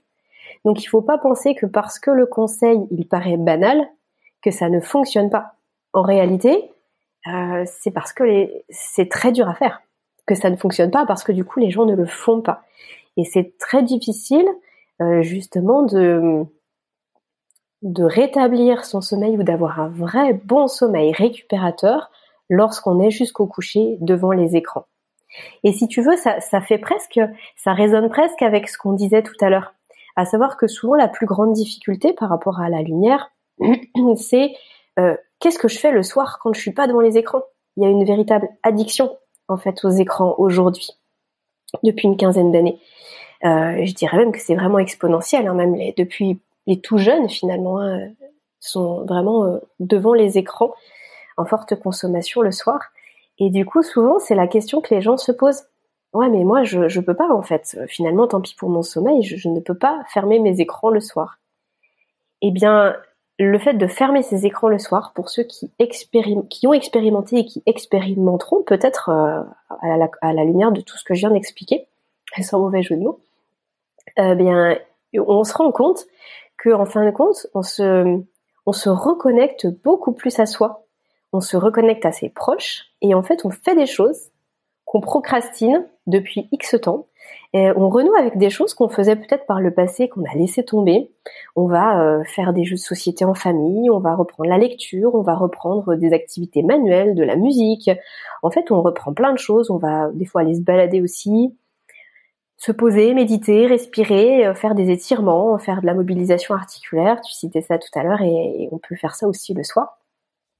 En fin de compte, il y a plein de choses qu'on peut faire et ça passe très très vite. On peut écouter des podcasts, tiens, euh, on peut on peut faire, euh, on peut même euh, écouter des, livres pour les gens qui n'aiment pas lire. Il y a des audiobooks maintenant. il y a énormément de choses à faire et, finalement, si, si j'insiste tant sur ce point, c'est parce qu'il est il est tellement essentiel et tellement négligé que le sommeil de, de allez, je vais dire ouais 60-70% des gens seraient complètement réglés, en fait, juste avec cette histoire d'écran. C'est dingue. Ouais. C'est vraiment dingue. Et euh, c'est marrant ce que tu dis par rapport aux jeux de société, parce qu'une fois par semaine, on se fait euh, des jeux de société avec ma femme, euh, on se fait une petite soirée jeux de société. Et bah, je suis content de constater qu'on n'est pas les seuls. Mais ah oui, si, si on doit... Ah oui, bah écoute, moi je, on, on, joue beaucoup à un jeu qui s'appelle Duel. C'est bien ah, parce que bah, ouais, tu peux jouer qu'à deux. Oui. Et, euh, et du coup, c'est, assez drôle. Bon, après, on en a d'autres, mais on joue beaucoup à celui-là. Euh, et, et, si, euh, tu vois, par exemple, parfois le soir, je me fais des, des, cours de physio et donc du coup, forcément, c'est devant mon ordinateur euh, parce que je regarde des, des, des vidéos. Euh, j'ai, j'ai deux questions à te poser. Qu'est-ce que tu penses des options euh, night shift là sur les sur les ordinateurs qui sont censés supprimer la lumière bleue et, et du coup avoir des couleurs plus orangées? Et qu'est-ce que tu penses des, des lunettes anti-lumière bleue? Et là, je vais les diviser un peu en, en deux catégories parce que tu as les options euh, anti-lumière bleue vendues par les opticiens qui apparemment sont sur des verres transparents qui apparemment sont bloquent pas vraiment la lumière bleue, mais tu as aussi des lunettes orange, notamment qu'on voit chez les gamers, etc., qui sont censées, elles, vraiment filtrer la lumière bleue. Est-ce que tu penses que c'est efficace, que c'est des solutions euh, viables? Si oui, euh, à partir de quelle heure on devrait les mettre? Ou bien est-ce que de ton point de vue, il faut absolument couper les écrans tous les soirs et euh, si tu veux regarder un film, c'est l'après-midi, le week-end et c'est tout quoi. Euh, plein de questions dans ta question. Alors, ouais. Euh, je, vais essayer de répondre à tout ça parce qu'effectivement, c'est même si on essaie de faire euh, plein de choses le soir et qu'on est passionné par plein d'autres choses que les écrans, il peut y arriver effectivement que parfois on, ait besoin, et ça s'entend tout à fait. Quand on parlait de rigidité ou de souplesse euh, tout à l'heure, ça, en fait aussi partie, c'est que les soirées ne se ressemblent pas toutes. Euh, donc effectivement, tout ce qui va être sur les ordinateurs, les tablettes et les téléphones pour baisser la luminosité, où on passe en luminosité plus jaune, plus orange, ou aussi toutes les applications qui vont permettre de basculer en noir, tu sais, d'inverser. On n'est pas sur hmm. fond blanc écrit en noir, mais on est sur fond noir écrit en blanc. Tous ces petits outils euh, sont extrêmement intéressants. Ils sont extrêmement intéressants et ça évite effectivement d'être euh, d'être trop exposé. Maintenant, ça dépend vraiment des individus. On n'est pas tous égaux vis à -vis du sommeil il y a certaines personnes qui vont être beaucoup plus sensibles que d'autres. Et donc, pour les personnes qui vont être peu sensibles, ben, ça va suffire. Pour les personnes qui vont être très sensibles, ça ne va pas suffire. Ou en tout cas, pas complètement. Tu demandais le temps, à partir de combien de temps il faudrait couper les écrans, c'est deux heures. Euh, en tout cas, la communauté scientifique aujourd'hui s'accorde pour dire qu'il faudrait couper les écrans deux heures avant l'heure du coucher parce qu'il faudrait, euh, bah, il faut deux heures pour que vraiment la production de mélatonine puisse se mettre complètement en place et qu'on puisse en avoir une quantité suffisante. Donc pour certaines personnes, ça va être vraiment deux heures strictes. Sinon, c'est cata. Euh, pour d'autres, bah, ça peut être une heure avec, euh, par exemple, ce que tu disais là, le fait d'être que les lumières soient moins agressives, qu'il y ait moins de lumière bleue, etc. Pour d'autres personnes, ça peut être euh, bah, finalement jusqu'à une demi-heure avant le coucher. C'est beaucoup plus rare. C'est-à-dire que là, le sommeil, même si on s'endort, comme je te disais, le sommeil, il peut être euh, beaucoup moins profond. C'est-à-dire qu'on constate que les phases de sommeil profond sont finalement un peu réduites et que le sommeil est moins récupérateur que ce qu'il ne devrait. Et tu me posais aussi la question par rapport aux lunettes. Alors oui, euh, très clairement, la lumière pour les lumières, les lunettes de vue, hein, telles que moi je porte, là il n'y a pas de, enfin, il, il, se passe pas grand chose en termes de protection euh, en vue du sommeil. Par contre, effectivement, c'est censé être moins fatigant, ça doit filtrer un tout petit peu, c'est censé être moins fatigant pour les yeux. Euh, par contre, il y a plusieurs, après, il y a plusieurs niveaux de protection au niveau des lunettes, qui se vendent justement pour la lumière bleue. Euh, moi, ce que j'ai constaté, c'est que la plupart des lunettes qui sont vendues et qui ne sont pas très chères, donc les fameuses lunettes jaunes là, ça fonctionne peu, tout simplement parce que la protection, elle est faible. En réalité, euh, ça va te protéger d'un certain pourcentage, d'un certain pourcentage de ce que peut t'envoyer ton ordinateur. Euh, j'avais creusé le sujet à un moment donné, euh, justement pour faire le tri entre les lunettes, et ça avait été très compliqué de sélectionner des bonnes lunettes. Il en existe, mais là, elles sont alors, elles sont vraiment, elles sont grosses, elles sont épaisses, elles sont complètement jaunes. Donc, je pense que c'est ça que tu que tu mettais mmh. sous le nom des, des, lunettes de gamer. Où là, effectivement, ça va être une bien meilleure protection. Et si on doit travailler sur ordinateur le soir, si on a euh, une visio le soir, une conférence le soir et que vraiment ça nous tient à cœur d'y participer, ouais, je pense que ça vaut le coup d'investir dans ces lunettes-là parce que finalement on pourra s'en servir pendant X mois, X années et au moins ça protège notre sommeil euh, le jour où on en a besoin. Mais il y a quand même quelque chose derrière que je voudrais signaler, c'est que les écrans, il y a un double impact. Il n'y a pas que la lumière. Alors la lumière, bien sûr, c'est un point essentiel, comme je l'évoquais tout à l'heure, mais il y a aussi l'activité cérébrale. Par exemple, certaines personnes vont investir dans ces lunettes-là pour justement être sur les écrans. Donc, ok, pour la lumière, peut-être que ça peut passer pour elles, mais par contre, ça n'empêche pas qu'il y a la stimulation cérébrale qui va être induite par euh, ce qu'on va faire en ligne. Donc, si c'est du travail pour certaines personnes qui sont euh, très euh, très très impliquées, que ce soit en termes de temps ou émotionnellement par leur travail, bah, finalement il n'y a pas de coupure avant le sommeil. Or, on en a besoin. pour les personnes qui vont être surtout sur les réseaux, on ne se rend pas compte de l'impact euh, des réseaux sur l'activité cérébrale, sur le fait de ne pas déconnecter le soir avant le coucher. Euh, réellement, pour avoir un bon sommeil, c'est important d'ouvrir la porte au sommeil en fait.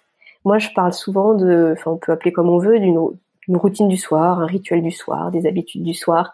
Et dans tout ça, il y a forcément un temps sans écran. Parce que vraiment, le cerveau, il a besoin de se poser à un moment donné pour justement aller sereinement vers le sommeil et que la nuit ne soit pas trop agitée et qu'on soit vraiment euh, reconnecté à, du calme à la partie de nous qui va pouvoir être sereine et qui va pouvoir s'apaiser pour euh, pour 8 heures en fait. Mmh.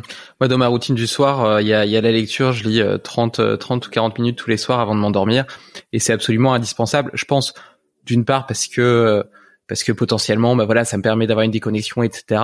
Et puis aussi parce que c'est une habitude qui est tellement ancrée en moi que quand je le fais pas, il me, il me manque quelque chose, tu vois. Mm. Mais en tout cas, euh, en tout cas, du coup, j'ai, cette déconnexion totale des écrans euh, 30-40 minutes avant de dormir. Et puis avant, si je dois les utiliser, du coup, je mets, je mets des lunettes, mais qui sont probablement pas aussi bien que, que celles que, dont tu parlais. Donc peut-être que tu pourras me partager euh, le, la marque et le lien. Je le mettrai dans le, dans l'article lié, mm-hmm. lié à cet épisode pour que pour que les, les auditeurs puissent la retrouver. Et puis moi-même, euh, je suis je suis intéressé parce que je regarde pas souvent la télé, euh, peut-être euh, deux fois par semaine, deux à trois fois par semaine selon les semaines. Quand je suis fatigué, tu vois, que j'ai une grosse journée de travail, euh, j'ai parfois pas la tête à, à, parler ou à jouer à un jeu de société ou à faire des cours de physio. Euh, du coup, un, un, petit film ou un petit épisode de série, ça me ça, ça, me ça me fait du bien, ça me détend, c'est ce dont j'ai besoin à ce moment-là. Euh, et pour sur la télé, c'est difficile d'avoir un mode night shift. Je pense pas que ça existe. Donc euh, donc du coup là, la seule solution, je pense que c'est ces fameuses lunettes bloqueuses de, de lumière de lumière bleue. Donc je suis intéressé par la marque dont dont tu parlais, si tu peux la partager. Ouais, ça marche. Je t'enverrai ça. Et puis je fais une toute petite parenthèse par rapport à la télévision. C'est probablement le le moins pire des écrans entre guillemets. Hein. Euh, parce qu'effectivement la télévision ça, ça va être euh, plus diffus et puis on la regarde pas à, à 30 cm. Donc visiblement euh, c'est c'est ce qu'il y a de voilà de, de, moins pire. Cette expression est horrible, mais, mais, elle est elle est plutôt adaptée. Et donc pour certaines personnes ça va vraiment être ok. Encore une fois, malheureusement, on n'est pas tous égaux par rapport à, à cette sensibilité là. Et pour certaines personnes, ça va passer et pour d'autres, ça ne passera pas. Donc euh, il faut vraiment faire les tests, mais il faut pas se voiler la face sur le fait que ça a un impact. C'est-à-dire que si on a l'impression de bien dormir, on pourrait encore mieux dormir. Voilà, s'il n'y avait pas tout ça. Mais en tout cas, ça, peut être euh, ça peut être correct pour certaines personnes. Bon, écoute, me, me, voilà rassuré. Je peux conserver mes deux trois soirées euh, de, de télévision euh, par semaine euh, sans risque. Et, et, ton point sur les réseaux sociaux est très intéressant aussi. moi, j'y suis, j'ai de la chance. J'ai jamais trop trop accroché et du coup, j'y suis assez peu assez peu sensible. Mais je vois parfaitement le, le, petit shoot de dopamine à chaque fois que tu vois un truc et le côté addictif vraiment Enfin, tu vois, ma copine, par exemple, elle m'a déjà montré les vidéos TikTok et c'est vrai, t'en regardes une et puis tu la trouves cool, alors du coup, t'en as une autre après et, et, et je vois, je vois très bien l'excitation cérébrale, intellectuelle que vous avez fait parce qu'en plus, à chaque fois, c'est pas comme quand tu regardes une vidéo sur un sujet où c'est toujours le même sujet. Elle a beau être peut-être, euh, tu vois, si c'est une vidéo intellectuelle, bon bah, elle va utiliser des capacités cognitives, mais euh, mais c'est complètement différent, je trouve, de ces petites vidéos TikTok où à chaque fois, euh, c'est une nouvelle découverte, une nouvelle surprise. Et donc à chaque fois, t'as vraiment ce, ce shoot, tu vois. C'est pas, c'est pas, je suis dedans et je reste dedans. C'est à chaque fois flop, flop, flop, flop, tu vois. Et, euh, et donc euh, j'imagine bien que, que ça doit exciter le cerveau et que ça doit pas être, euh, ça doit pas être terrible pour pour le sommeil. Non, complètement, ouais. Complètement. Et surtout que la, dopamine en elle-même n'est pas une hormone qui est pro-sommeil, en fait. C'est très intéressant, mmh. la dopamine, bien sûr, on en a énormément besoin, notamment le matin. Mais euh, et c'est une hormone qui nous permet d'aller de l'avant, mais pas pour le sommeil. C'est pas une hormone qui est amie du sommeil. Si par exemple on parle des, des autres hormones qui vraiment favorisent le sommeil. On va citer par exemple le GABA, ou on va citer l'ocytocine, la, sérotonine dans, dans, une mesure euh, partagée, mais la dopamine, c'est clairement pas l'hormone qu'il est favorable de, de, susciter le soir pour aller se coucher et pour s'apaiser, c'est clair. Et l'ocytocine, par contre, c'est une bonne hormone pour euh, pour le sommeil, donc se faire un petit câlin euh, avant de dormir, potentiellement, ça aide à bien dormir? Oui. Alors oui, mais ça dépend du coup des câlins, mais euh, parce que pour certaines personnes, ça va justement euh, faire euh, les exciter. ouais, ça va être très très excitant. Et finalement, le, le fait de basculer vers le sommeil pourrait être plus difficile. Ça peut des fois repousser l'horaire d'endormissement, mais de façon générale, oui. Euh, on va dire que tout ce qui est, euh, par exemple, massage, euh, voilà, câlin en, termes de tendresse, tout ça, ça fait produire énormément d'ocytocine et c'est extrêmement favorable pour le sommeil. Et d'ailleurs, en tant que, maman et, qui est allaitée aussi pendant un certain temps, la production d'ocytocine chez les femmes, chez les femmes enceintes et chez les femmes allaitantes est très très importante, beaucoup plus que pour la, la norme, et, enfin la normale quoi. Et effectivement, le sommeil, il en est euh, largement favorisé. C'est-à-dire que même quand on a le petit qui se réveille X fois pour téter la nuit, en fait, on se rendort immédiatement grâce justement à la production de cytocine. Donc oui, euh, ça, ce sont des choses qu'on peut favoriser en soirée, justement, euh, les... tout ce qui va. Alors, il y a l'ocytocine aussi, justement, qu'on va sécréter lorsqu'on a des moments sociaux de qualité. Il n'y a pas forcément besoin du contact, même si c'est, même si bien sûr, c'est encore mieux. Mais après, toute l'ocytocine et la sérotonine qu'on peut, euh, bah, qu'on va sécréter quand on passe des moments sociaux vraiment de qualité, même si c'est pas long, que ce soit avec ses proches, ses amis, sa famille ou n'importe, eh bien tout ça aussi c'est important. Ça, ça, a un, rôle sur le sommeil et, aussi sur le sommeil profond justement. On a plus de sommeil profond en réalité. Voilà, donc de, plutôt que de regarder TikTok, euh, il vaut peut-être mieux passer la soirée avec des gens qu'on aime, essayer d'avoir justement une belle conversation, euh, une belle soirée, et, et, notre sommeil n'en sera que, que meilleur. Carrément, euh, on est des êtres, on est des êtres sociaux. Hein, sociaux, clairement, clairement, clairement. Mm. Mais c'est tellement facile d'arriver chez soi, de s'échouer sur le canapé, de rien faire. Que C'est vrai. Euh, J'avais une dernière question sur la sur la lumière euh, par rapport au matin justement en hiver. Tu vois, tu disais là c'est bien à 7 heures du mat quand tu te réveilles et que tu vas promener ton chien, euh, il fait il fait soleil etc. Enfin le soleil se lève et donc t'es exposé à, à, la lumière naturelle et ça permet de, de lancer le chrono pour les 12 heures euh, avant la sécrétion de la mélatonine. Euh, en hiver par contre quand je vais le promener en réalité il fait il fait nuit. il fait nuit pendant toute ma promenade euh, qu'est-ce que tu penses des, des, lampes de luminothérapie que tu peux poser sur ton bureau à côté de ton ordinateur, qui euh, sont censées avoir 10 000 lux et euh, donc de, un spectre lumineux qui est semblable à, à celui du, du, soleil du matin, et donc qui pourrait être un substitut? Bien évidemment, j'imagine que c'est moins bien que de la lumière naturelle, mais si, si tu peux pas faire autrement, est-ce que tu penses que c'est, ça a un intérêt? Oui, si tu peux pas faire autrement, oui, c'est intéressant.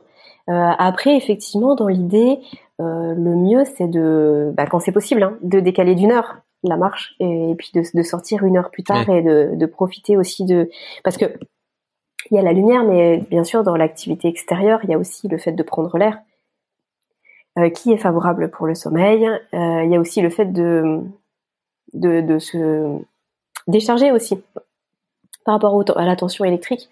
Le fait d'être tout le temps en intérieur, euh, on accumule en fait beaucoup de, tension électrique. Et en fin de compte, le fait d'aller dehors, alors bon, si on peut marcher pieds nus dehors dans l'herbe, c'est encore mieux. Mais disons que tout ça, le fait d'être vraiment en extérieur est extrêmement favorable. Donc, on va dire que c'est euh, quelque chose euh, de, de plutôt pas mal en compensation si vraiment on peut pas faire autrement. Et d'ailleurs, tu peux approfondir un peu, tu peux approfondir un petit peu avant euh, cette histoire de, de tension électrique. C'est la première fois que j'avais déjà entendu parler des, des, des, ions négatifs, etc., de la Terre qui mm. était anti-inflammatoire, euh, mm. mais mais je connaissais pas cette histoire de, de tension électrique qu'on accumulerait pendant la journée et qu'on aurait besoin de libérer à l'extérieur. Si tu peux m'en dire un petit peu plus. Mais c'est en lien avec ce que tu viens d'évoquer, hein, c'est-à-dire que bah, nous, on est on est des êtres qui, enfin voilà, il y a de l'électricité en nous, euh, ne serait-ce que dans notre cerveau. Hein effectivement, il y a des échanges euh, de neurotransmetteurs, donc il y a des échanges chimiques entre les neurones, mais le neurone lui-même, il est parcouru par, euh, par un champ électrique. Et en fin de compte, euh, tout ce qui va être dans notre entourage, donc tout ce qui va être champ électrique, champ électromagnétique, donc que ce soit de la lampe branchée à côté de nous, bah, tu vois l'ordinateur sur lequel on travaille, que ce soit tout, tout l'électroménager, que ce soit notre box Wi-Fi, euh, bah, tout ça fait que en fait notre euh, notre corps il est jamais vraiment au repos. Il est sans cesse euh, un petit peu comme stimulé par bah, par des champs électriques de l'extérieur. Et ça c'est extrêmement fatigant déjà pour lui. Ça c'est vraiment extrêmement fatigant, c'est-à-dire que lui, il doit gérer, parfois au lieu de se concentrer sur ce qu'il doit gérer pour nous, bah, en fait, il se concentre sur le fait que les cellules sont comme un petit peu tout le temps maltraitées, tout le temps un peu secouées. Et donc du coup, c'est fatigant. Et en plus de ça, ça lui permet parfois de pas faire son travail dans les meilleures conditions. Et c'est pour ça que c'est intéressant euh, bah, de, faire attention à tous les appareils qu'on a autour de nous, à couper euh, le Wi-Fi euh, le soir pour un meilleur sommeil, un sommeil qui va être plus récupérateur, faire attention à ce qu'on a à côté de nos têtes. Souvent, les gens, ils branchent leur téléphone, par exemple, sur la table de chevet juste à côté de leur tête, et puis ils ont plein de choses de brancher partout dans la chambre, etc. Et en fait, ça, ça joue non pas sur la quantité de sommeil, mais sur la qualité du sommeil.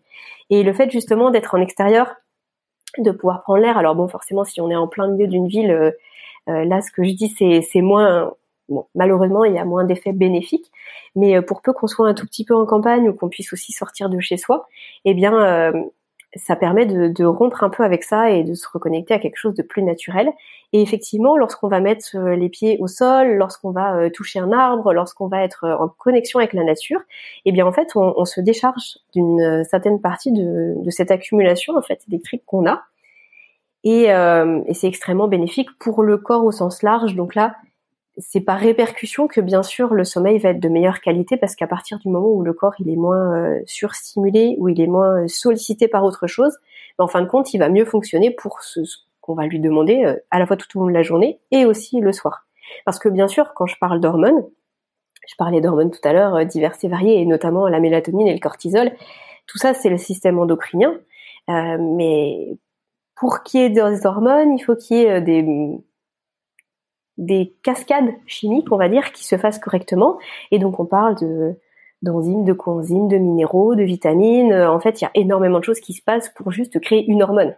Donc là, bon, c'est vrai qu'on rentre dans quelque chose d'un tout petit peu plus technique, mais si notre système endocrinien, notre système nerveux, si tout ça est malmené et que finalement notre corps il est euh, il est toujours sur sur stimulation, ben en fait il il peut pas faire correctement son job. Et pour certaines personnes qui sont plus fragiles, eh bien, ça peut être euh, catastrophique. Euh, ça peut se traduire par des migraines le matin au réveil, ça peut se traduire par des dérèglements hormonaux, ça peut se traduire par des douleurs, par même des, des, gros problèmes de peau. Enfin, voilà, c'est c'est à prendre en compte. En tout, en tout cas, ça peut être une piste à explorer pour certaines personnes qui ne trouvent pas de solution par rapport à des soucis qu'elles ont. Je trouve ça assez sidérant en t'écoutant euh, de, voir à quel point tout ça, euh, tu parles de, la lumière, des réseaux sociaux, des écrans, euh, de, l'alimentation, du fait de passer notre vie à l'intérieur, dans des boîtes, de la déconnexion à la nature. Comment on, s'est éloigné de, la façon dont on devrait vivre et à quel point ça impacte tous les pans de notre vie? Mmh, complètement.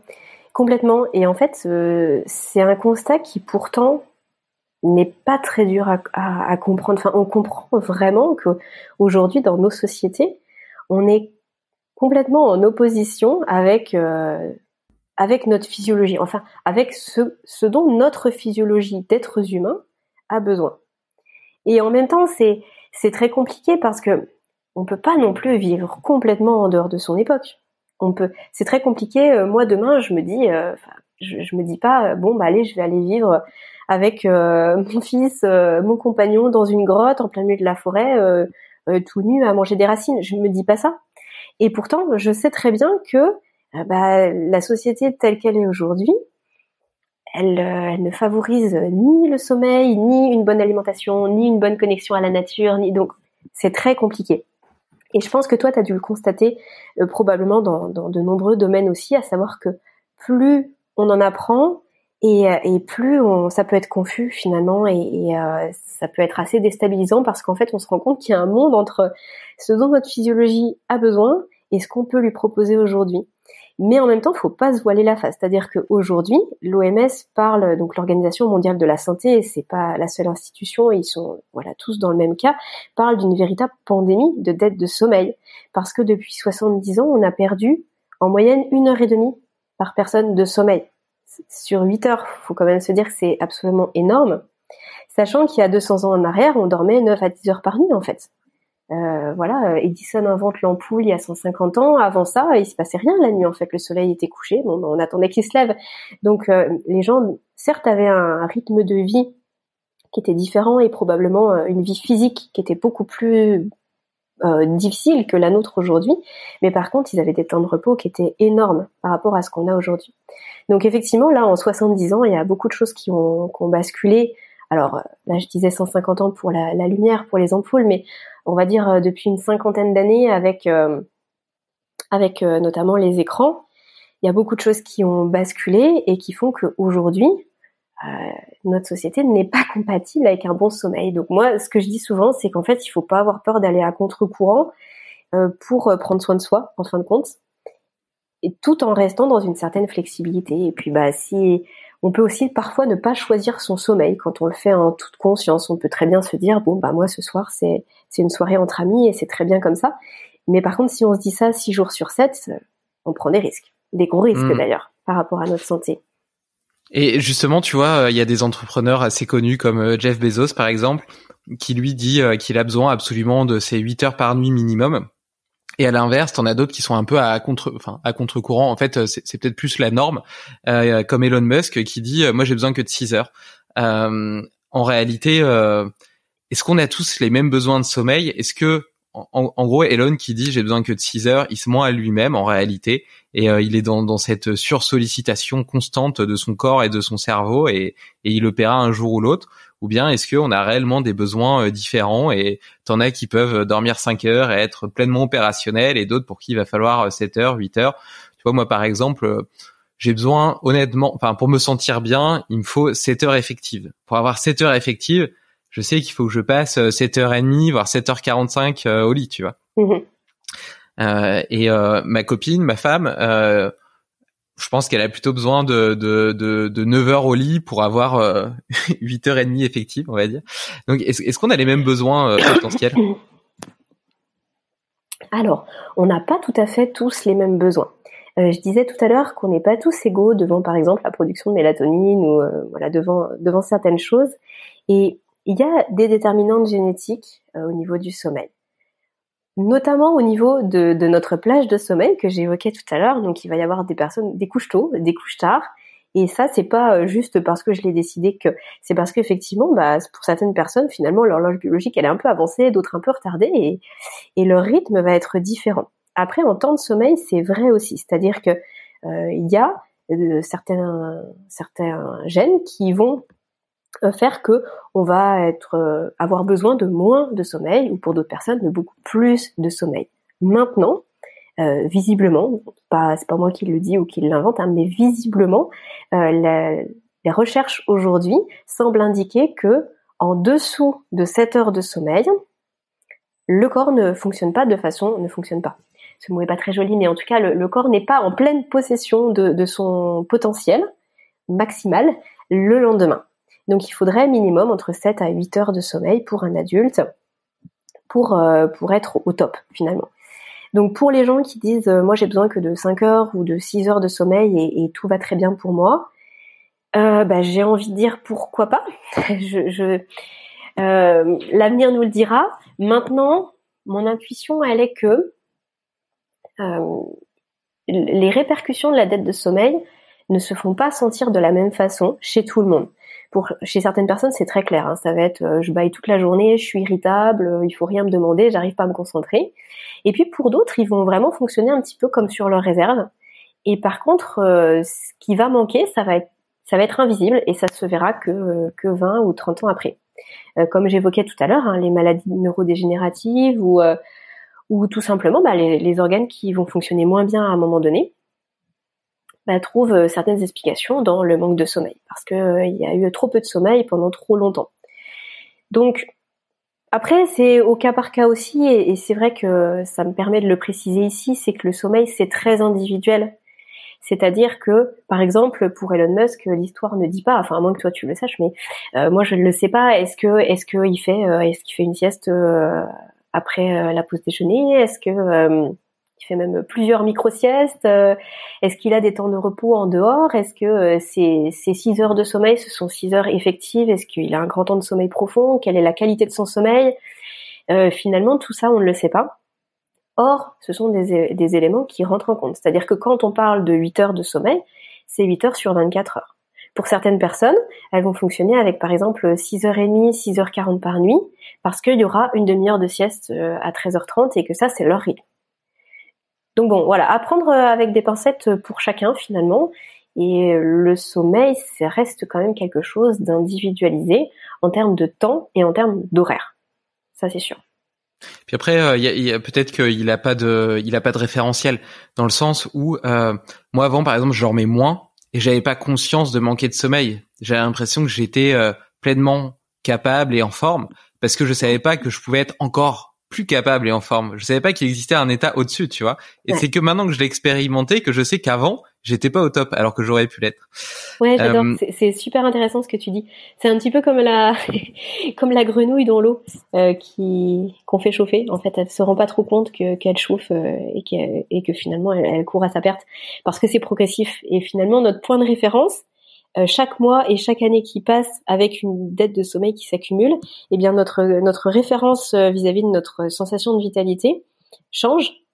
Et en fait, on a l'impression de se sentir bien, mais mais quand on expérimente après autre chose, on se dit waouh, mais en fin de compte, euh, et ça me fait penser aussi à quelque chose, euh, David, je, je, précise euh, juste un petit point, c'est qu'aussi notre rythme de vie et notre alimentation va aussi induire plus ou moins de sommeil. Par exemple, les gens qui, pratiquent le jeûne vont, enfin, parlent d'un sommeil qui change pour eux. Donc ils vont par exemple dire qu'ils ont besoin de beaucoup moins de sommeil, mais que le sommeil va être beaucoup plus récupérateur. Pour des gens qui avaient l'habitude de dormir par exemple 8h30, avec 6h30 ou 7 heures de sommeil, ils ont l'impression d'être dans la même forme. Parce qu'ils sont en phase de jeûne et que du coup leur corps va ne va pas fonctionner de la même façon, va demander aussi moins de beaucoup moins d'activité. Donc, euh, bah, par exemple, les personnes qui vont consommer énormément de produits laitiers, de gluten, de produits ultra transformés, souvent ce sont des gens qui vont avoir besoin de beaucoup plus de sommeil parce que le système digestif, il est très très très euh, énergivore. Et donc en fait c'est très fatigant. C'est très fatigant de digérer de façon générale, donc ça vient en opposition à ce que je disais sur le jeûne. Mais en tout cas, ça ce sont aussi des, choses à prendre en compte. Donc quand je disais le sommeil est, vraiment à considérer de façon individuelle, c'est vrai pour euh, sur plusieurs points en fait. Donc c'est bien, tu, tu reboucles avec le début où tu parlais de nutrition du sommeil. Oui, tu vois, euh, donc, bien. ouais, voilà, tu as, évoqué le jeûne, donc potentiellement peut-être le jeûne intermittent aussi pourrait être pour être une bonne chose à tester. Euh, tu avais évoqué les produits industriels ultra transformés. Bon, euh, on, en a déjà parlé plusieurs fois sur sur Limitless Project, donc euh, je pense que nos auditeurs savent que que, que c'est vraiment de la merde. Euh, mais mais par contre là tu parles ouais, tu parles du gluten, des produits laitiers. J'ai déjà entendu dire que euh, les protéines, d'ailleurs pour les enfants, euh, on, dit souvent que pour les bébés, euh, quand tu commences la diversification alimentaire, tu mets des protéines le midi et pas forcément le soir, parce que les, protéines sont plus difficiles à digérer et risquent d'amoindrir la qualité de leur sommeil. Est-ce que tu considères que c'est la même chose pour les adultes et qu'on aurait intérêt à avoir un profil protéique variable au cours de la journée, avec peut-être une consommation plus importante le, le matin et le midi et plus faible le soir, ou seulement le midi si on fait de jeûne intermittent d'ailleurs, euh, et, plus faible le Alors, écoute, euh, je, vais presque avoir du mal à répondre à ta question. Euh, elle est extrêmement intéressante et c'est une question que je creuse encore aujourd'hui. Et ça me permet aussi de dire que il y, a, plein de choses qu'on ne sait pas encore aujourd'hui sur le sommeil. Hein. Euh, il faut pas croire que que la science, elle sait tout sur tout tout le temps. Elle évolue sans cesse. Et il y a beaucoup de points d'ombre sur le sommeil. Euh, ça veut dire quoi? Ça veut dire que là aujourd'hui, par rapport aux, protéines, à la façon dont, doivent être organisés les repas, ben en fait ça dépend. Et, euh, on parlait tous les deux de, Pierre Dufresne qu'on a reçu euh, chacun respectivement sur nos podcasts et c'est quelque chose que Pierre répète en long, en large et en travers à longueur de temps. ça dépend. Et, comme il précise souvent, en fait, un, bon thérapeute, si, si, un thérapeute vous répond des choses très très figé et qui a jamais un ça dépend dans sa réponse, c'est que c'est pas forcément le, meilleur thérapeute que vous puissiez rencontrer parce que il y a plein de domaines où ça dépend. Et là, en l'occurrence, ben en fait, faut tester. Euh, c'est-à-dire que de façon générale, pour le repas, pour les repas, il faut faire attention à le repas du soir soit pas trop chargé, pour pas trop charger le foie qui va réveiller euh, vers 3 ou 4 heures du matin. Euh, il faut faire attention à pas manger trop de sucre parce que ça maintient en éveil le cerveau. Il faut faire attention à à pas manger par exemple trop de viande rouge parce qu'on sait que la viande rouge est un excitant pour le corps. Mais par contre, par rapport à la viande, bah, certaines personnes vont dire en fait moi je me fais un repas que de viande, euh, poulet salade et en fait euh, ça me fait un, sommeil de bébé quoi. Pour d'autres personnes, bah, en fait euh, ça ça il n'y a pas d'impact. Pour d'autres personnes, il vaut mieux pas manger de protéines le soir parce que c'est plus dur à digérer pour elles. En fait, ça dépend du terrain de chaque personne, ça dépend aussi de, de notre histoire avec avec l'alimentation, ça dépend de notre microbiote intestinal, euh, comment aujourd'hui notre microbiote intestinal il est constitué, euh, et du coup, ben, comment on digère? Euh, Qu'est-ce qu'on digère le mieux? Comment ça se passe pour nous? Et puis avec quoi on mange notre viande? Si on mange notre viande avec des lentilles, des pâtes et, des flocons d'avoine en dessert, ça risque d'être catastrophique parce que bah qu'en fait ça, ça se digère pas du tout de la même façon. Il n'y a pas besoin des mêmes enzymes. bref, la digestion elle est, est très décalée quand on mange tout ça ensemble. Euh, si par contre je mange euh, du poulet avec, je sais pas de la ratatouille, ben là ça va passer très bien. Donc c'est une vaste question. La nutrition du sommeil, ça, ça n'en reste pas moins euh, passionnant. Il y a des choses vraiment qu'on sait. Par exemple, on sait que pour produire de la mélatonine, il nous faut de la sérotonine. Pour avoir de la sérotonine, il nous faut du tryptophane, qui est un acide aminé essentiel qu'on ne trouve que dans notre alimentation. Donc ça, on sait qu'il nous en faut. on sait aussi que de préférence, il vaut mieux manger des aliments à base de tryptophane avec un petit peu de, de, sucré parce que ça passe mieux la barrière hémato-encéphalique. On sait certaines choses comme ça. Euh, du tryptophane, on va en trouver dans, la, la volaille, dans, dans l'avoine, dans la banane, dans, le chocolat. On va en trouver dans plein d'aliments différents. Donc il y a certaines choses qu'on sait, et puis il y a certaines choses qui restent floues. Et du coup, ça vaut le coup de tester. Et, euh, moi, dans ma pratique, j'utilise euh, ce que j'appelle un agenda du sommeil qui me permet justement de, de, faire plein de d'expériences entre guillemets, euh, mais pas d'expériences euh, dans le sens négatif, mais pour les gens en fait, pour qu'ils arrivent à voir comment leur corps fonctionne et puis à, à, en tirer des conclusions. Donc par exemple, euh, moi dans l'agenda du sommeil, je trace pas que le sommeil avec les gens en fait, je, je trace bien sûr tout ce qui s'est passé pour eux dans la journée, et il y a une partie sur l'alimentation, et du coup ça nous permet de, de nous dire bah si on intègre ça à notre repas du soir ou à notre euh, collation de 4 heures par exemple, bah vraiment ça, m'aide pour le sommeil. Euh, bah ça par exemple ça nuit à mon sommeil où j'ai remarqué que ça en faisant trois fois d'affilée ça, ça, fait émerger en fait des schémas et on se dit bah non ça ça me convient pas du tout. Et c'est pour ça que euh, moi je conseille là à tous les auditeurs qui nous écoutent de pas hésiter à tracer et à, et à expérimenter à expérimenter des choses pour eux. Ce qui a marché pour leurs voisins marchera pas forcément pour eux. Et ce qui marche pour eux aujourd'hui pourrait ne pas marcher pour eux dans, dans 5 ans ou dans 10 ans parce que bah, leur terrain aura évolué, parce que leurs conditions euh, de vie, leur environnement, leurs conditions, leur situation familiale, leur contexte aura évolué. Et donc c'est toujours intéressant de revenir à des choses assez factuelles et pas à, se laisser un petit peu emporter par euh, par un vague ressenti ou par j'ai l'impression que. Euh, c'est vrai que, en l'occurrence pour le sommeil, hein, je dis ça par rapport à, vraiment notre sujet du jour aujourd'hui, c'est important de pouvoir se baser sur des choses assez factuelles et ensuite de pouvoir en tirer des conclusions, de faire des ajustements et de voir ce qui se passe pour nous. C'est, euh, je suis, je suis tout à fait en phase avec ça. Moi, je l'ai fait de façon un peu plus technologique parce que j'ai une bague euh, Oura. Je sais pas si tu en as déjà entendu parler. C'est un tracker de, de sommeil euh, au doigt qui permet de, de, de, notamment calculer. Bon bah, il te, il te montre un peu tes phases de sommeil, etc. C'est toujours un petit peu imparfait, bien évidemment, mais ça donne quand même une idée de la façon dont ton corps fonctionne. Et surtout, tu vois l'évolution de ton rythme cardiaque, de ta variabilité de la fréquence cardiaque, de tes respirations, etc. Et ça, tu peux en déduire de façon assez forte euh, la façon dont ton corps fonctionne la nuit. Et euh, notamment, je me suis aperçu qu'un simple verre de vin euh, gardait mon rythme cardiaque beaucoup plus élevé pendant quatre heures, les quatre premières heures de mon sommeil, donc quasiment la moitié de ma nuit. C'est, c'est hallucinant. Un seul verre de vin, mm. l'impact que ça, enfin ça c'est flagrant. Et sinon tous les petits hacks dont je te parlais, je les ai tous un peu testés et je me suis aperçu que certains avaient aucun impact, d'autres oui. Et ce qui est intéressant, c'est surtout la la la base statistique, c'est-à-dire de pas se baser seulement sur une nuit, mais de voir sur euh, un mois, deux mois, donc sur 30, 60 nuits, euh, est-ce que ce que tu fais a un réel impact euh, durable sur ton sommeil ou pas du tout et, en tirer des tendances? Et par exemple, par ce biais, je me suis aperçu, j'ai testé le mouth tapping pour réapprendre à respirer par le nez. ça, ça a été un game changer hyper puissant, pas tant pour réussir à m'endormir, mais sur la qualité de mon sommeil une fois que je m'étais endormi, notamment sur la profondeur de mes cycles. Et, et aujourd'hui, je, je me scotche plus la bouche parce que euh, j'ai réappris à respirer par le nez, donc j'en avais plus besoin. Mais j'ai quand même tendance à avoir le, nez qui se congestionne pendant la nuit, au cours de la nuit. Et, euh, et donc je mets des dilatateurs nasaux. C'est euh, Léo de Inspire Potentiel qui était dans l'épisode deux épisodes avant toi. on parle beaucoup de respiration notamment qui m'a parlé de ce truc-là, lui à la base, pour, pour en mettre pendant le sport, pour augmenter le flux d'air que tu as dans, dans le nez. Et moi, je les utilise la nuit à, la base, c'est plutôt à destination des gens qui ronflent. Alors moi, je m'y serais jamais intéressé parce que je ronfle pas.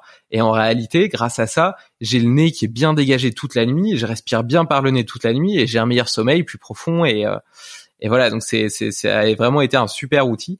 Et tout ça, c'est important justement de les euh, de les fast-checker avec euh, bah, soit avec un carnet du sommeil, soit avec un outil comme, comme une bague. mais je pense que voilà, je pense qu'il faut effectivement tenir entre, comme un carnet d'entraînement en sport où tu notes tes entraînements et tu essaies d'évoluer, de t'améliorer à chaque fois. C'est important d'avoir une base écrite euh, statistique pour pouvoir euh, savoir si ce que tu fais euh, sert réellement ou pas. Ouais, complètement. Je, je suis complètement d'accord avec toi. Et c'est vrai que moi, j'ai utilisé aussi pendant longtemps une montre justement pour traquer mon sommeil, et j'appréciais énormément les informations que ça me donnait. Alors souvent on me dit ouais mais c'est pas aussi fiable que si tu fais un électro euh, Oui c'est vrai, non mais clairement. Mais ce que tu disais euh, tout à l'heure et c'était très juste, c'est pas euh, c'est pas les, les, données en tant que telles qui sont intéressantes, c'est l'évolution des données, c'est-à-dire que bon ça va prendre des paramètres qui sont assez généraux, c'est basé sur des statistiques en fonction de euh, hommes, femmes, l'âge bien sûr euh, mais surtout, ce qui est intéressant, c'est de voir l'évolution. Et par contre, le seul bémol que je mettrais par rapport à ça et, par rapport à ce que tu disais, c'est que malgré tout, euh, pour, pour de nombreuses personnes, et moi la première, euh, c'est difficile de savoir ce qui a un impact sur quoi. C'est-à-dire que là, tu vois, par exemple, tu parlais de la bague ou des, montres connectées.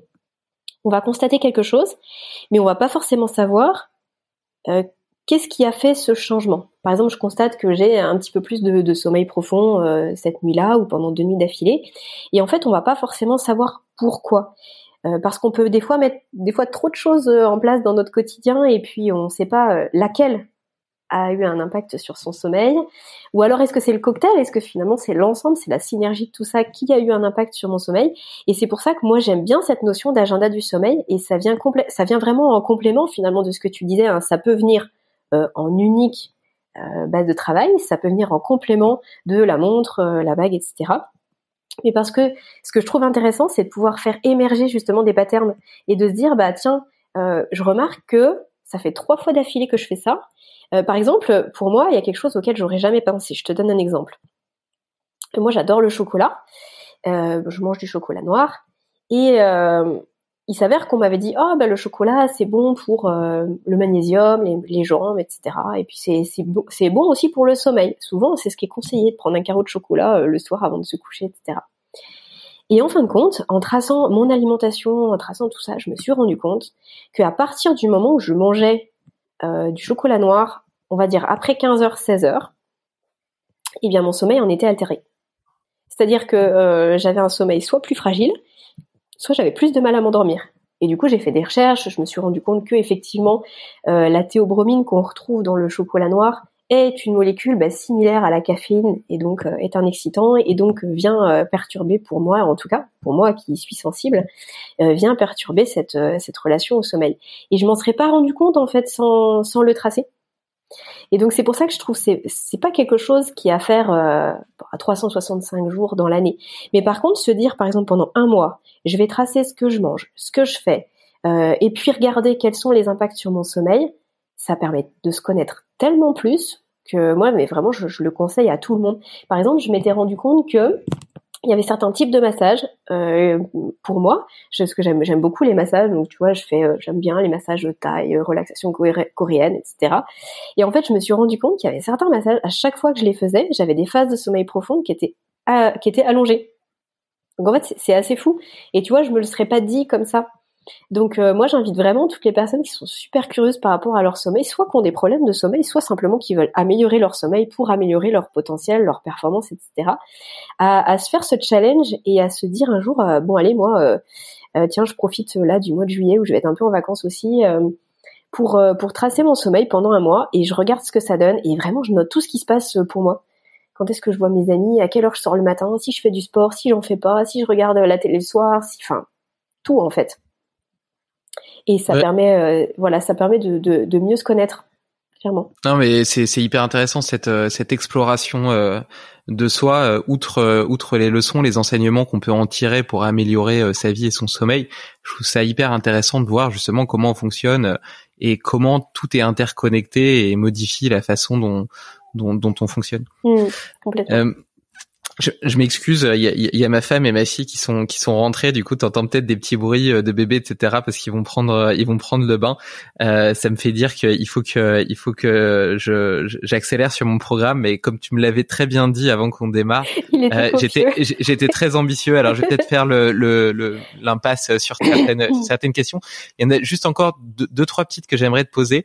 La première c'est un truc tout bête, mais j'ai toujours entendu dire que si tu te réveillais le matin, tu vois, par exemple, euh, tu te enfin, imaginons tu dois te réveiller à 6 heures et tu te réveilles à 5 heures et quart, eh ben, tu vas peut-être pas forcément avoir le temps de refaire un cycle complet. Et donc, il vaudrait mieux ne pas se rendormir plutôt que s'endormir et faire un cycle incomplet qui, au final, risque de plus te fatiguer qu'autre chose. Est-ce que c'est vrai ou pas? Est-ce que j'ai intérêt à prendre les 45 minutes de plus ou bien euh, faire une croix dessus et me dire c'est pas grave, je me lève et je me coucherai plutôt ce soir? Hmm. euh, De façon générale, il vaut mieux se lever.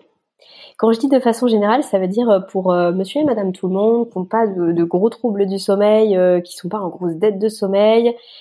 oui, il vaut mieux effectivement se lever, quitte à faire une petite sieste en début d'après-midi d'une vingtaine de minutes, si toutefois on en ressent le besoin. mais il vaut mieux se lever parce qu'effectivement, à partir du moment où on repart dans un cycle, on va repartir dans notamment dans une phase de sommeil profond. Et là, si le réveil sonne en phase de sommeil profond, c'est déjà extrêmement désagréable. On reste la tête dans le brouillard bien plus longtemps qu'on aurait dû. Et puis, du coup, c'est c'est pas forcément bien, mais pour la sensation qu'on a en fait, notre sensation du matin et pour notre début de matinée. Par contre, pour les personnes qui vraiment vont avoir des difficultés avec le sommeil, euh, bah, tout ce qui est bon à prendre et mieux vaut le prendre. Donc vraiment, ça dépend de la situation de chacun.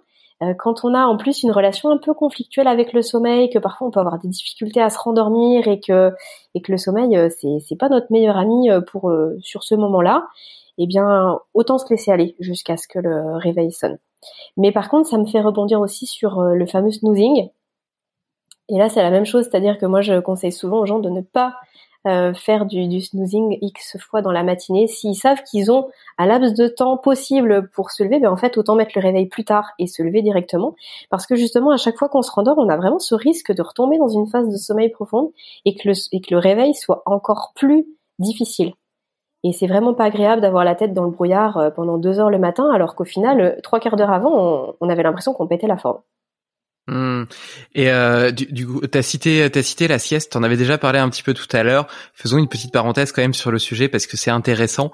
Euh, est-ce que tu penses que c'est c'est un vrai un vrai plus pour rattraper un manque de sommeil euh, pendant la nuit? C'est incontestable. Ouais. C'est-à-dire qu'une nuit qui va être de moins de 5 heures ou 4 heures, euh, bah, parfois même beaucoup plus courte hein, pour certaines personnes, la sieste c'est salvateur.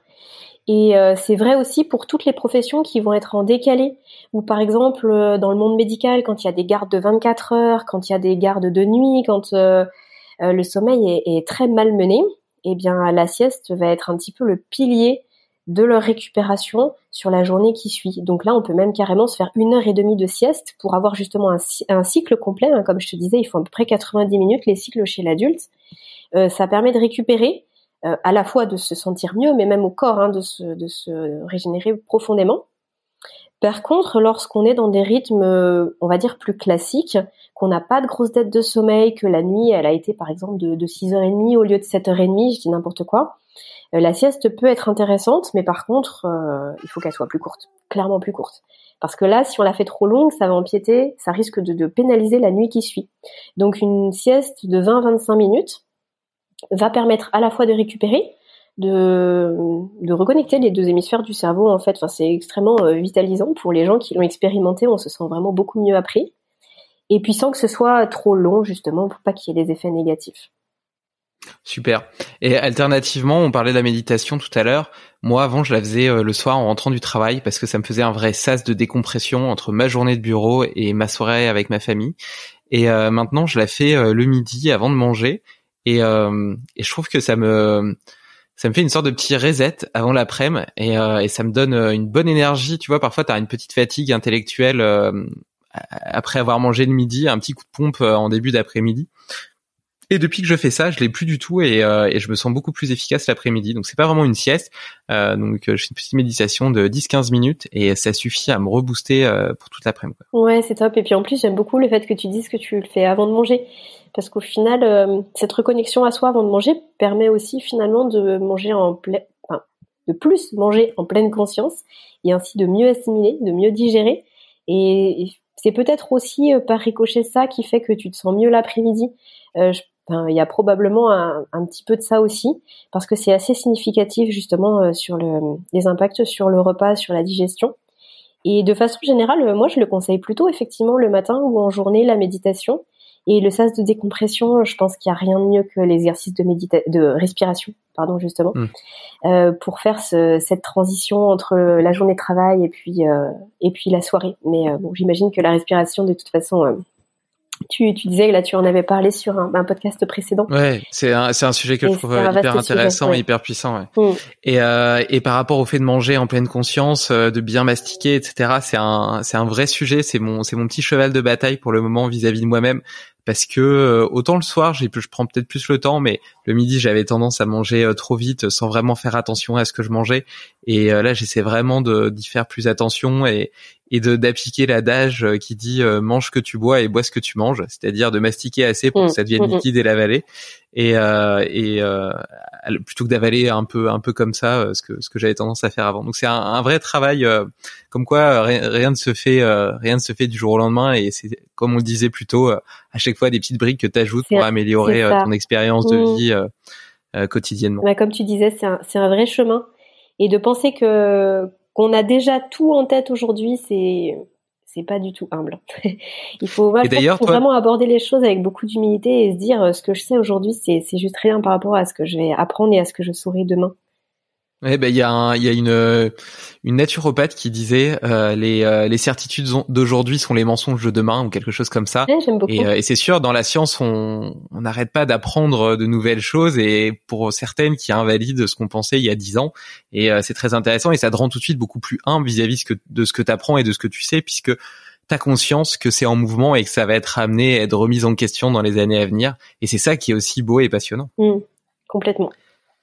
Et d'ailleurs, toi, justement, euh, si tu veux nous raconter un petit peu, euh, est-ce que tu as des petites routines, des petits hacks euh, que tu mets en œuvre dans ta vie à toi pour être, la meilleure version de toi-même?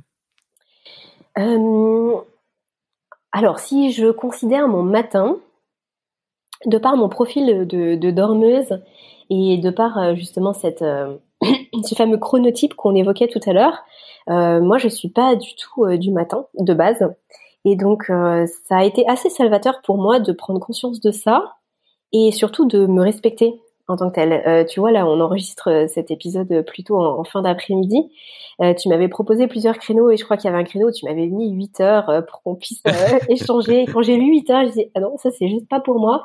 Et je pense que ça, c'est important de se respecter. Donc, tout ça pour dire, c'est que moi, le matin, je, je suis assez au ralenti. Et en fait, justement, ça me permet de ne pas faire monter mon, stress et mon anxiété euh, pour pour rien finalement, vraiment de me respecter à ce moment-là. Donc euh, je vais m'occuper euh, plutôt de, de, la maison ou de mes tâches administratives, des choses assez voilà qui me demandent pas trop d'efforts cognitifs parce que bah tu vois quand j'étais salariée, c'était un, vrai stress pour moi d'avoir une réunion à 8 heures, ça correspondait pas du tout à à mon rythme biologique. Et, et puis donc là voilà, c'est juste pour la petite anecdote du matin, mais par contre je vais apprécier aller euh, prendre l'air. Je vais souvent aller faire des balades euh, assez tôt euh, parce que je mange, je mange assez tard le matin justement. donc je vais vraiment avoir mon ma petite routine matinale, mais qui est plutôt légère. Et puis le soir, en petit hack, bah, moi je suis très très sensible à la lumière, donc je fais très très attention aux écrans le soir. Je les coupe très tôt. J'aime beaucoup remplir un carnet de gratitude au coucher. Mmh. Ça c'est quelque chose que, que j'affectionne énormément. Euh, ça me prend trois secondes. Hein. Je mets, je mets 8 à, à 10 mots sur un papier en fonction de voilà de ce qui s'est passé pour moi et gratitude euh, vis-à-vis de mon environnement, mais vis-à-vis de moi-même aussi. Je trouve que c'est des choses qui qu'on voilà qu'on devrait presque apprendre depuis tout jeune et ça permet, je trouve, d'avoir une meilleure, euh, beaucoup plus de, bienveillance vis-à-vis de soi-même au final. Euh, J'apprécie énormément les étirements. Donc dans ma routine du soir, il y a, il y a un quart d'heure, 20 minutes qui est dédié aux étirements avant le repos. Tu vois, je me mets un, petit podcast ou je me mets une, euh, un petit audiobook et je me fais un quart d'heure, 20 minutes d'étirement tranquillement au calme. J'aime vraiment beaucoup ce temps calme le soir. Et après, j'aime beaucoup lire. Donc, euh, clairement, dans ma routine du soir, il y a de la lecture aussi. De façon générale, euh, avec avec mon compagnon, en fait, on a un, un, rythme du soir qui est pas tout à fait le même. Et en fait, on a chacun un peu notre routine différente. Et moi, j'aime vraiment beaucoup cette bulle que je me crée le soir, juste vis-à-vis -vis de moi-même et on se retrouve après pour un temps lecture et pour le coucher et c'est, assez agréable comme ça. Et en petit hack, finalement, il y a quelque chose que je voulais, que je voudrais dire, c'est que il faut pas justement, il faut vraiment que le sommeil et son approche du sommeil et son, son rituel du soir et tout ce qui va tourner autour de, ce, du fait de se recentrer sur soi euh, ne soit pas en fonction de quelqu'un d'autre. Et euh, tu disais au tout début de cet échange que dormir à deux, ça peut être compliqué. Et moi, j'irais même plus loin, c'est-à-dire que parfois, euh, juste euh, faire tous ces rituels à deux, ça peut aussi être compliqué. Et on a parfois besoin d'un temps pour soi et juste en étant en solo, euh, surtout bah, quand on a une famille, quand on est très sollicité, qu'en fin de compte on n'a jamais le temps d'être seul avec soi-même, euh, ça peut être super intéressant de prendre le temps de cette routine du soir pour être un peu dans sa bulle. Et puis bah voilà se reconnecter avant passer du temps de qualité avant et se reconnecter parfois après avec son conjoint, avec son partenaire, euh, mais sans, sans le subir en fait, sans que ce soit forcément une, une obligation. C'est vrai. D'autant plus que pendant la journée, euh, au travail, etc., tu es déjà énormément sollicité et au final le, soir, même si c'est des sollicitations différentes, si si si, si c'est la même chose, t'as t'as aucun eu t'as eu aucun moment pour pour souffler, te poser un petit peu vis-à-vis de toi-même, etc. Avoir justement ce fameux euh, sas, euh, cette euh, voilà cette petite bulle euh, où tu peux prendre l'air et prendre une belle respiration. Et donc je, je suis tout à fait d'accord avec toi sur le fait que c'est vraiment c'est vraiment important et salvateur. Est-ce que tu as des, euh, je sais que du coup tu animé un podcast. Euh, est-ce que tu as des, des livres euh, ou des podcasts, parce que tu parlais de livres audio tout à l'heure, tu parlais de podcasts qui qui t'ont inspiré, dont tu aurais envie de me partager le nom? Alors en podcast, en podcast inspirant, moi je me suis, j'ai dévoré l'ensemble des podcasts de Lisa Salis. Euh, qui s'appelle, je crois, au mieux de ta forme. Donc là, c'était c'est sur la nutrition, euh, même si ça va plus loin que la nutrition, euh, parce qu'on voilà, on se nourrit d'autre chose que d'alimentation, pour reprendre les termes justement de Lisa Salis, qui est, qui est une thérapeute et une formatrice et voilà, qui est une véritable perle, je trouve, dans son domaine. ça vraiment, je le, je le conseille, je le recommande. bah, depuis le début de l'année, il y a le podcast de Pierre Dufresne sur l'antifragilité, quand on parlait d'Hormèse et, et voilà de, de, dépassement de soi. Donc là, euh, en plus de sa chaîne YouTube, il y a aujourd'hui son podcast, donc très très inspirant aussi pour les gens qui. Il, il est dispo sur il est dispo sur Apple Podcast parce que j'ai déjà cherché, je l'ai pas trouvé. Ah, je saurais pas te dire parce que moi je, je, je poserai la question. Addict, ouais. Ah d'accord. j'avoue que je ne sais pas. Étant sur question. Encore, euh... Mais j'essaierai de mettre les liens en tout cas. Après, il y a un podcast qui s'appelle Et surtout la santé, hmm. animé par Étienne Bulidon aussi un Lyonnais, donc pas très loin de chez moi, euh, qui est que je trouve euh, que je trouve intéressant aussi. Alors euh, je sélectionne mes épisodes. il, y a, vraiment beaucoup beaucoup d'interviews. Il y a des choses qui, voilà qui résonnent moins en moi. mais par contre, en fonction des thématiques qui nous touchent, ça peut être vraiment passionnant puisque là sont aussi vraiment des, des interviews d'experts très très approfondis. Donc vraiment, je, conseille ça. Après, il y a hum, dans le domaine de la santé, il y a un podcast que j'apprécie d'écouter euh, par vague un petit peu, euh, qui s'appelle euh, Be Lively, par une réflexologue qui propose. Alors c'est un, format un petit peu différent. qui propose des exercices en direct, donc soit des exercices de respiration, soit des exercices de réflexologie qu'on peut faire chez soi, soit des exercices de méditation. en fait, c'est plein de petites bulles, les épisodes doivent durer 10 à 15 minutes. Et puis, euh, ça permet de prendre ce temps en fait, de se poser pour le faire. C'est pas un podcast qui s'écoute euh, bah, un petit peu comme euh, le tien ou comme le mien, où on peut faire d'autres choses en même temps. C'est un podcast qui se vit et qui, qui s'expérimente. Donc mm. ça peut être aussi intéressant justement là-dessus. Bon après, je pourrais t'en citer d'autres, mais voilà ceux qui me viennent le, le plus rapidement en tête. Non mais c'est super. Euh, je connaissais celui d'Étienne, mais je connaissais pas les, les deux autres, donc euh, j'ai hâte de les découvrir. Les trois autres d'ailleurs, si on si on, cite celui de, de, Pierre également. Euh, écoute, euh, moi je suis à l'inverse de toi. toi donc t'es plutôt du, du, du, soir, moi je suis plutôt du matin, et donc là je suis en train de m'endormir. C'est pour ça que tu vois, t'entends ma voix qui commence à, à baisser en volume. Là je plaisante, mais, mais mais pour terminer cet échange, est-ce que tu peux nous raconter un petit peu comment comment est-ce que t'aides les gens à à, à, améliorer leur sommeil Comment est-ce que ça se passe euh, une, une, formation avec toi? Je sais pas si on parle de formation, de coaching, et, euh, et où est-ce qu'on peut te, où est-ce qu'on peut te trouver euh, si on a envie de, de, de, de, mettre tout ça en place et de d'échanger, puisque on l'a dit, le sommeil est quelque chose de très personnel. Mm. Ça peut être intéressant d'échanger avec euh, une experte en la matière. Comment est-ce qu'on te contacte et comment est-ce qu'on travaille avec toi? Mm. euh, Donc effectivement, il y a, y a mon podcast, comme tu le disais tout à l'heure. Euh, mon podcast qui s'appelle Insomnie hors de mon lit. Je mettrai le là, euh, vraiment, je, euh, où là vraiment je m'adresse principalement aux, gens qui sont dans des troubles du sommeil importants, donc qui sont dans des insomnies chroniques ou qui euh, c'est pas juste je, je dors que 6 heures au lieu de 7. Quoi. Vraiment, j'essaye d'aller euh, vraiment en profondeur de cette thématique de l'insomnie. Donc à la fois, j'apporte des informations sur le sommeil en tant que tel, bien sûr, mais j'apporte aussi euh, une autre perception, si tu veux, le fait de regarder le sommeil sous un autre prisme. Parce que dans l'insomnie chronique, il n'y a pas que les éléments physiologiques, il y a, il y a tout ce qui va être la relation au sommeil, qui peut exister d'ailleurs depuis l'enfance, l'anxiété, le et puis, je parle aussi justement de tout mon parcours Bah oui, parce que 15 ans d'insomnie, euh, voilà, il y a forcément des choses à, raconter. Et donc, euh, j'essaie aussi de, voilà, de, partager un maximum de, de, motivation, enfin que les gens puissent s'y retrouver et se sentir motivés parfois d'entreprendre des choses qui sont émotionnellement difficiles. Euh, mais c'est vrai qu'après, comme tu le disais, les accompagnements pour vraiment sortir de l'insomnie ont souvent besoin d'être individualisés. Et c'est vraiment ça hein, qui m'a donné envie d'aller plus loin et justement de d'en faire euh, une, une, profession à part entière aujourd'hui pour moi. C'est parce que je me rendais bien compte que on me disait suite à mes podcasters, mais c'est génial, j'ai appris plein de choses, mais on me posait toujours plein de questions derrière de façon individuelle, mais moi c'est ci, mais moi c'est ça, etc. Et, il est vrai qu'on ne peut pas répondre à toutes les problématiques en un seul épisode. Et donc c'est pour ça qu'aujourd'hui, ce qui me tient à cœur, c'est de pouvoir faire des accompagnements complètement individualisés. Donc juste pour te dire en, quelques mots, tu vois, moi j'ai un premier contact avec les gens qui va durer une quinzaine de minutes où ça permet d'évaluer un petit peu ce qui se passe pour la personne.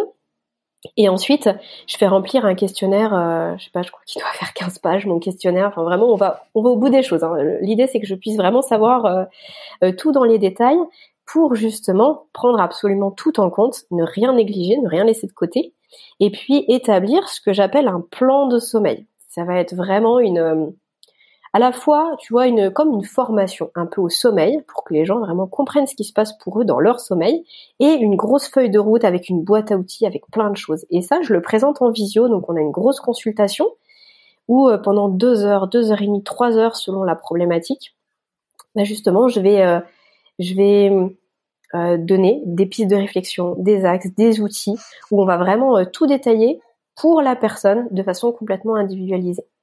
Et suite à cette grande visio, eh bien là, on démarre l'accompagnement qui peut durer de 3 à 8 semaines selon les problématiques, où la personne va me remplir bien sûr l'agenda du sommeil, on va avoir des appels euh, téléphoniques réguliers. Euh, moi, je suis joignable tous les jours par message, etc. Ce qui permet en fin de compte d'avancer main dans la main. Et c'est ce qui me tient le plus à cœur et c'est ce qui donne le plus de résultats, bien sûr. C'est-à-dire que il n'y a pas de question qui reste en suspens.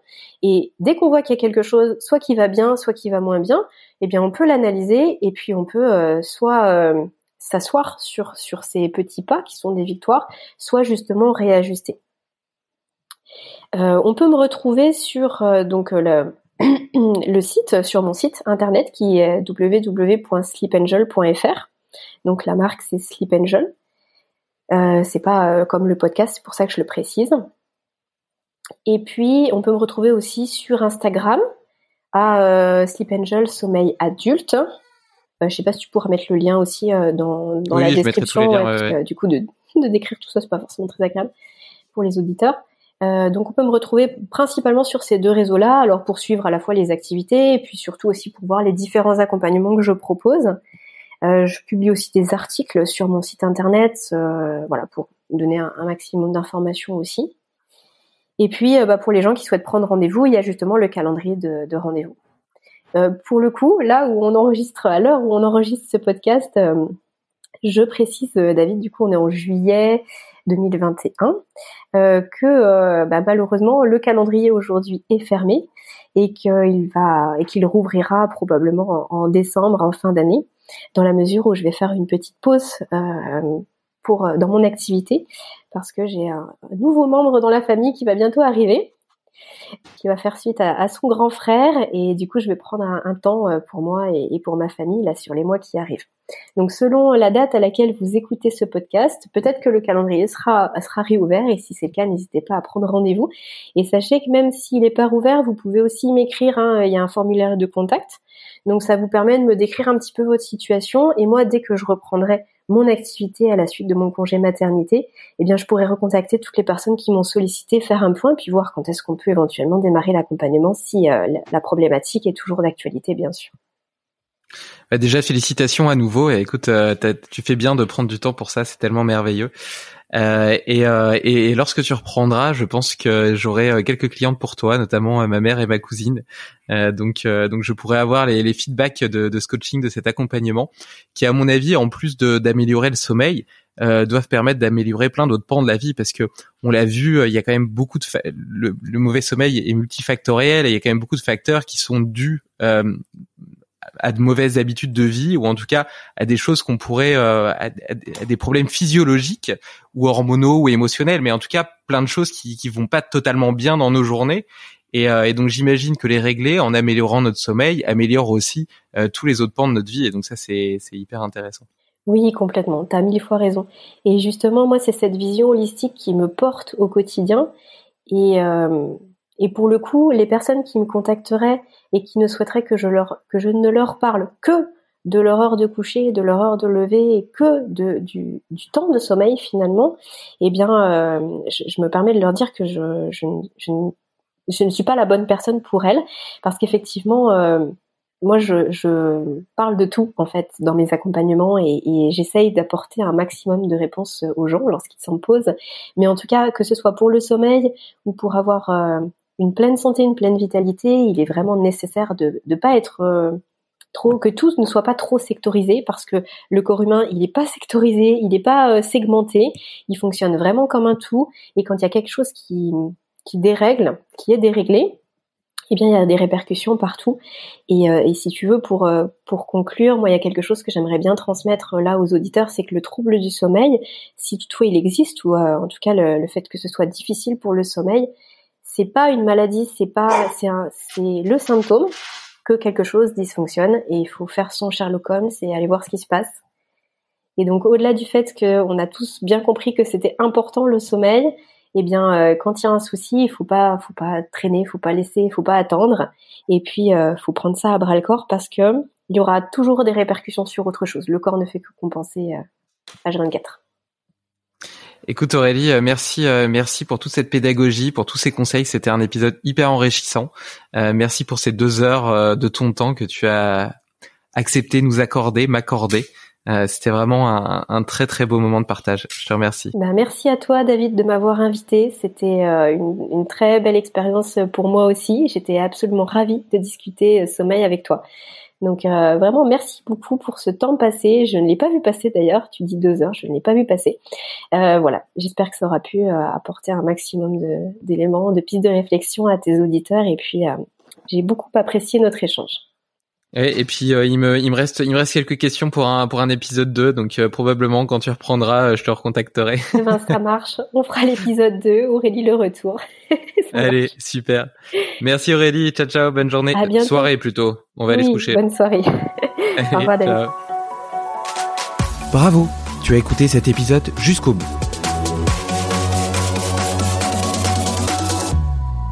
Si tu veux être sûr de ne rien oublier, retrouve le résumé de l'épisode et tous les hacks de mon invité du jour sur limitless-project.com. Mais avant, pense à me laisser une note de 5 étoiles sur ton application de podcast. C'est la meilleure façon de soutenir mon travail et de m'aider à convaincre de nouveaux invités de venir partager leurs secrets.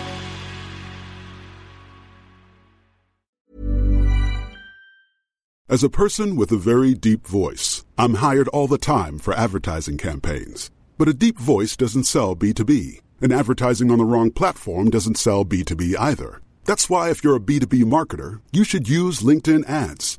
LinkedIn has the targeting capabilities to help you reach the world's largest professional audience. That's right, over 70 million decision makers all in one place. All the big wigs, then medium wigs, also small wigs who are on the path to becoming big wigs. Okay, that's enough about wigs. LinkedIn ads allows you to focus on getting your B2B message to the right people. So, does that mean you should use ads on LinkedIn instead of hiring me, the man with the deepest voice in the world? Yes. Yes, it does.